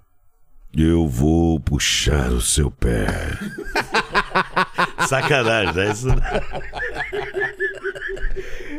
E a terceira pergunta é se você tem uma dúvida, algum questionamento que você se faz. Eu tenho dúvidas, eu, tô- claro. Eu, eu só queria entender quem é que levou esses caras a defender político. Essa é a minha maior dúvida. Quem, quem, quem foi o gênio que criou essa matemática ou essa, essa, eh, esse hipnotismo que fez o povo defender os Adorar, políticos, né? cara? Adorar Eu adoraria saber quem foi o cara que inventou. Eu não sei também quando foi, não tenho essa resposta, não. Mas obrigado, Beto. Obrigado você que está aí nessa live. Obrigado, Lene. Espero que obrigado. vocês tenham gostado. A gente só falou sério, né? Não, gente, pô, teve momentos hilários aqui, né? Sensacionais, né? É, e, ah, tem história que a gente falou em offline que você não falou aqui, que foi do Cid Moreira. Você até mostrou o vídeo. Ah, é, Qual foi a cara. história? Você encontrou com ele onde? Como É, foi? o Cid Moreira, eu fiz, um- eu fiz o Gugu, é, me chamou pra fazer uma apresentação pro Mr. M, a locução. Mr. M, ó Senhor de todos os surtilégios, me mostre como faz isso. Eu fiz, porque o Cid não podia gravar pro SBT. O, o Mr. M ia lá no Gugu, é isso? É, eu gravei o áudio pra eles e tal. E depois Mr. aí- M que veio aqui também. É. Quase morreu o ano passado, não sei se você sabe. Foi, ele me falou. É, é. passou, passou um câncer. E aí, cara, ele, ele. Foi nessa época que o Ah, Gugu foi? fez é, a homenagem pra ele. Entendi. Que o Gugu tava fazendo uma campanha pra ajudar. O Gugu ajudou muito ele. Pô, não sabia. Ajudou muito o Val. E foi nessa época. E aí o Cid Moreira um dia me ligou e falou assim: Alô? Quem está falando? Pensei que era brincadeira É. de alguém, né? Foi o Beto Hora. Olha, ficou ótima sua imitação no SBT. Aí um amigo meu, cara, tava comprando vinho lá em Orlando e falou assim: é. Ele tava comprando vinho, meu amigo também. Ô Cid, você poderia fazer um favor pra mim? Você poderia dar um Feliz Natal pra um amigo meu?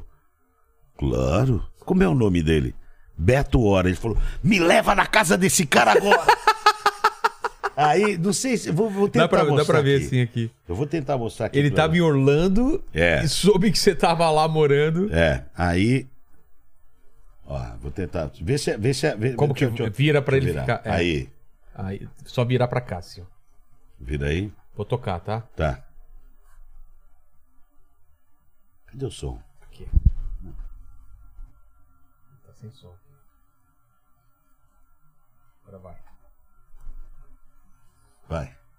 Netinho, meu filho, papai, este é seu estúdio e nada lhe faltará, mas a sua voz não parece com a minha voz, meu, meu filhinho. Mas um dia ficará. Ele foi até tua É, casa? cara, a gente que trocou legal. altas ideias. Então é isso Vocês ficaram trocando ideia? Sim, pô, tocamos. Pô, cara. Ficou até duas horas da manhã comigo. Imagina cara. conversar com o Cid Moreira, Puta, cara. é uma, uma lenda viva. Ele Cara, me contou é a- cada ele é a história. televisão, né? Ele é a Ele é a televisão, ele é a história da televisão. É. televisão.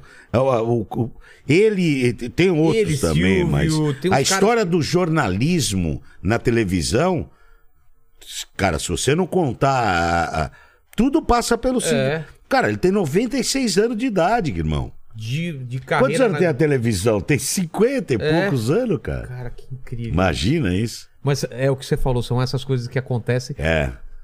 de- por causa da sua carreira, você acaba conhecendo essas, essas Acaba. pessoas. Eu tenho essa, essa sorte de estar você aqui, outro dia tá o Carlos Alberto também. Eu sou muito feliz e feliz de você estar aqui. Muito obrigado. Meu irmão. Beto Hora, obrigado demais por dividir ah, momentos da sua vida, as histórias aí. E eu Obrigado quero deixar, mesmo. eu quero deixar uma, uma- um registro aqui para seus fãs que é, a gente não trabalhou junto porque não aceitaram o nosso piloto. É, a tá? gente fez um piloto pra Band aí. Há mais de 20 anos É, atrás. cara, muito tempo tudo atrás. bem, Deus sabe o que faz. Exatamente, obrigado. Sucesso, Vilela. Obrigado. Se inscrevam nesse canal, curta esse vídeo, foi muito legal. E amanhã tem mais, não é, Lene? É isso aí. Até mais. Sempre mais. Como o Juju. Valeu. Tchau, tchau.